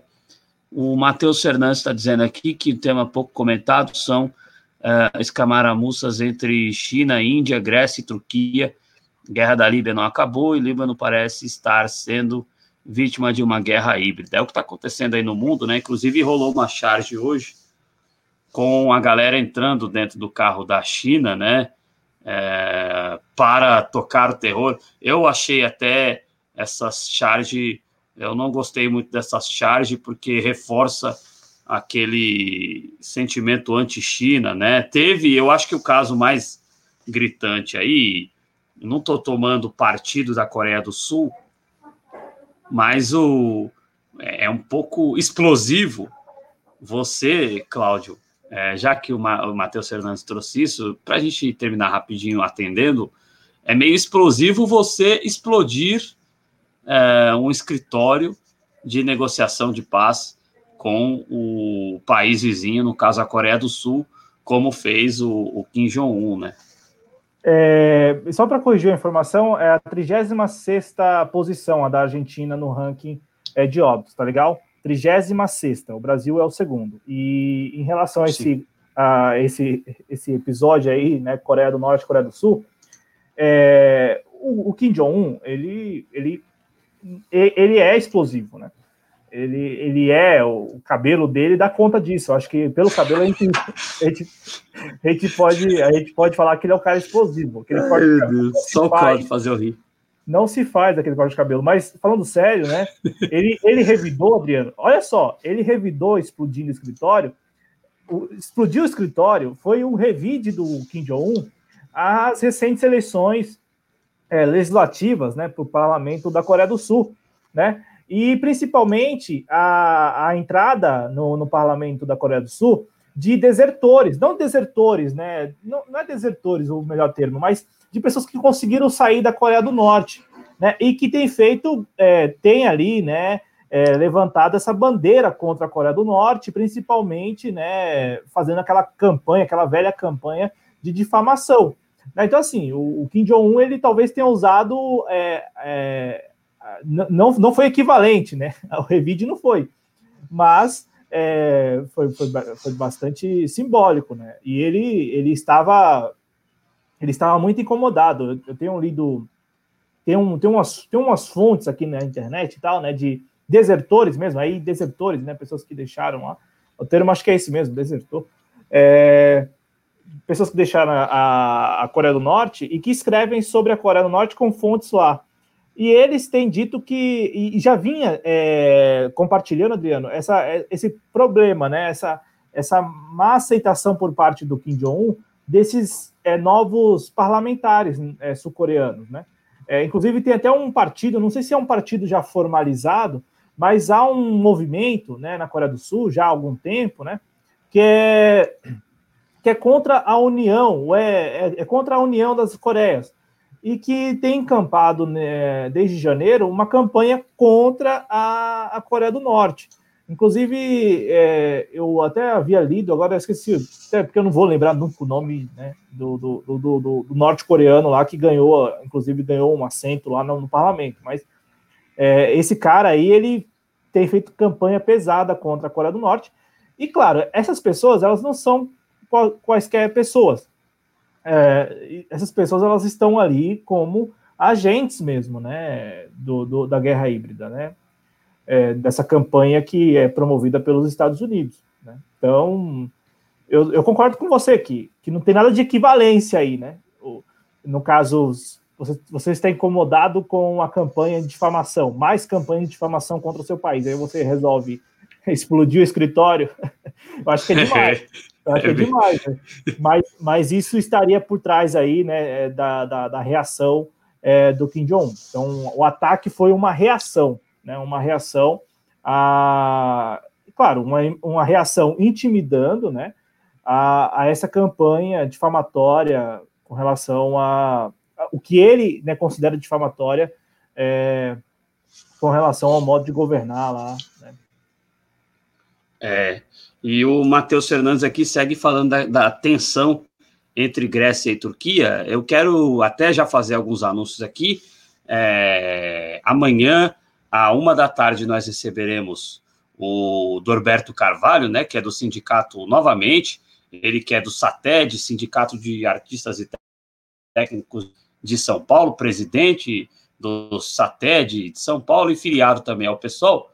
Ah, no e às 5 da tarde, que é o nosso horário aqui mais tradicional, né? 5, 6 da tarde, a gente sempre está entrando no ar nesse horário. No horário das 5 da tarde amanhã, nós nós receberemos aqui é, o professor James Onig, né, que é de é, Relações Internacionais, é, professor também de Economia, mas é, nesse assunto das relações internacionais, é claro que a gente vai ter uma hora para conversar com o James Onig, mas se der, a gente coloca esses temas do, do Oriente, que são temas é, de importância. Né? O Cláudio está compartilhando uma tela, o que ele compartilha conosco aqui enquanto alguma coisa está interferindo aqui na, na, na minha visão. Vamos ver aqui. É o, é o nome do desertor que foi eleito, né? O Tae Yong-hu. Né? Ele foi eleito para o Congresso lá. É, é sul-coreano. E veja você como a pose dele, né? É aquele cara. É, é, é, o cara, Adriano, que, que também gosta de causar, né? Então, assim, eu não, claro, eu não estou falando que ele foi responsável, né, pelo, pelo instante de fúria, é, no acesso de raiva, como antes me escreveu, né, o acesso de raiva do, do Kim Jong-un. Não, não estou falando isso, mas é que ele tem incorporado, né, tem personificado essa campanha mesmo é, contra a Coreia do Norte pelo lado sul da península. Né? Então, ele tem personificado isso, né? Meio que ele é o, o anti-Coreia do Norte, ele que esteve na Coreia do Norte, né? Ele é desertor. Então ele foi eleito, ele, ele foi um dos eleitos aí, né? E, bom, o, o Kim Jong-un achou por bem aí, né? Revidar essa campanha, é, destruindo lá, explodindo o escritório. Rapidinho, Adriano, é uma campanha que, mais uma vez, não, não é de responsabilidade apenas desse Tae Yogi-hun. Tae né? Yogi-hun. É, não é desse cara. Né? A gente está falando aí de algo que diz respeito à guerra híbrida que o próprio Matheus colocou no chat, né? Exato.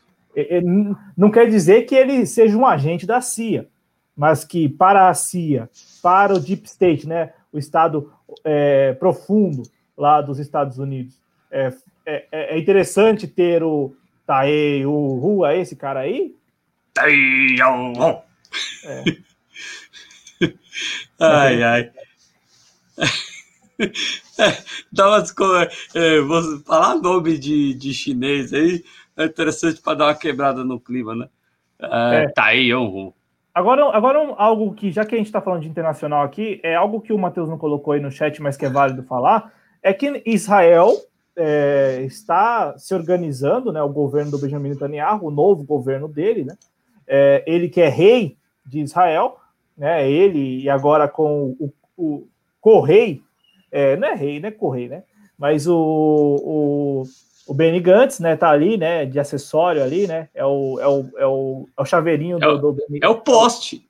O pessoal gosta é, tanto de falar de poste, ele é o poste, ele, ele, ele se permitiu se tornar o poste do, é, do Bibi, né, do Benjamin Netanyahu. Exato, não, e isso é escandaloso, né, mas também ao mesmo tempo mostra a força do Benjamin Netanyahu, né, o cara é muito forte. Aí você fala, ah, não, ele é muito forte, tanto é que aqui na TV Jovens Cronistas, em nenhum momento a gente veio com o diversionismo aqui falar que o Benjamin Netanyahu já era coisa, é, já tinha passado, né? Teve gente aqui que aproveitou aí algumas notícias aí e falou: não, já uhum. era, já era, agora já era. Que já era, o cara é muito forte. Aqui na TV Jovens Cronistas nós colocamos Bibi, rei de Israel, né? A gente colocou aqui, porque é, o cara é. Ué, eu, eu não vou enganar ninguém, a gente não vai enganar ninguém aqui.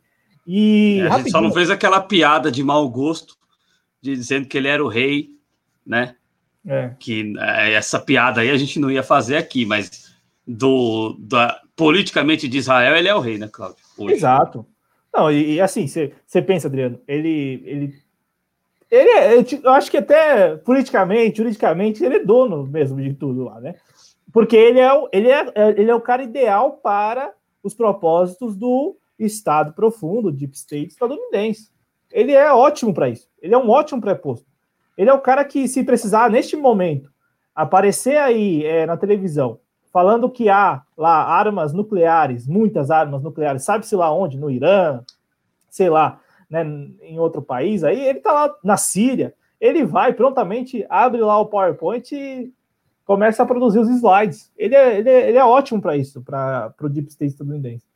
E aí, é, eu só quero dizer, estou falando isso porque eles estão agora se organizando para re, é, retomar em julho o processo avançadíssimo de anexação né, de territórios da Cisjordânia, que pertence hoje ao povo palestino. Né? Então, assim, é, a, a, partir de julho, agora, tal, é, salvo engano, é 4 de julho, a data da retomada por parte do Benjamin Netanyahu, eles estarão aí é, dando continuidade né, a anexação, que é o quê? Né, em resumo, invasão, ocupação. Né? Anexação é só um eufemismo aí para é, ocupação, para invasão de terras né, ali de palestinos. Palestinos árabes, né? Então, para deixar isso bem pontuado. Isso. E como o Antiman disse, o Bibi mexe bem as pedras. Ele é um gênio político, né? É, gênio do mal, mas é um gênio político. É isso aí, Cláudio. Acho que a gente cumpriu a nossa missão no programa de hoje. É, e fique ligado na programação aqui da TV Jovens Cronistas, que vem muito mais. Obrigado, Cláudio. Valeu, Adriano. Valeu aos espectadores aí.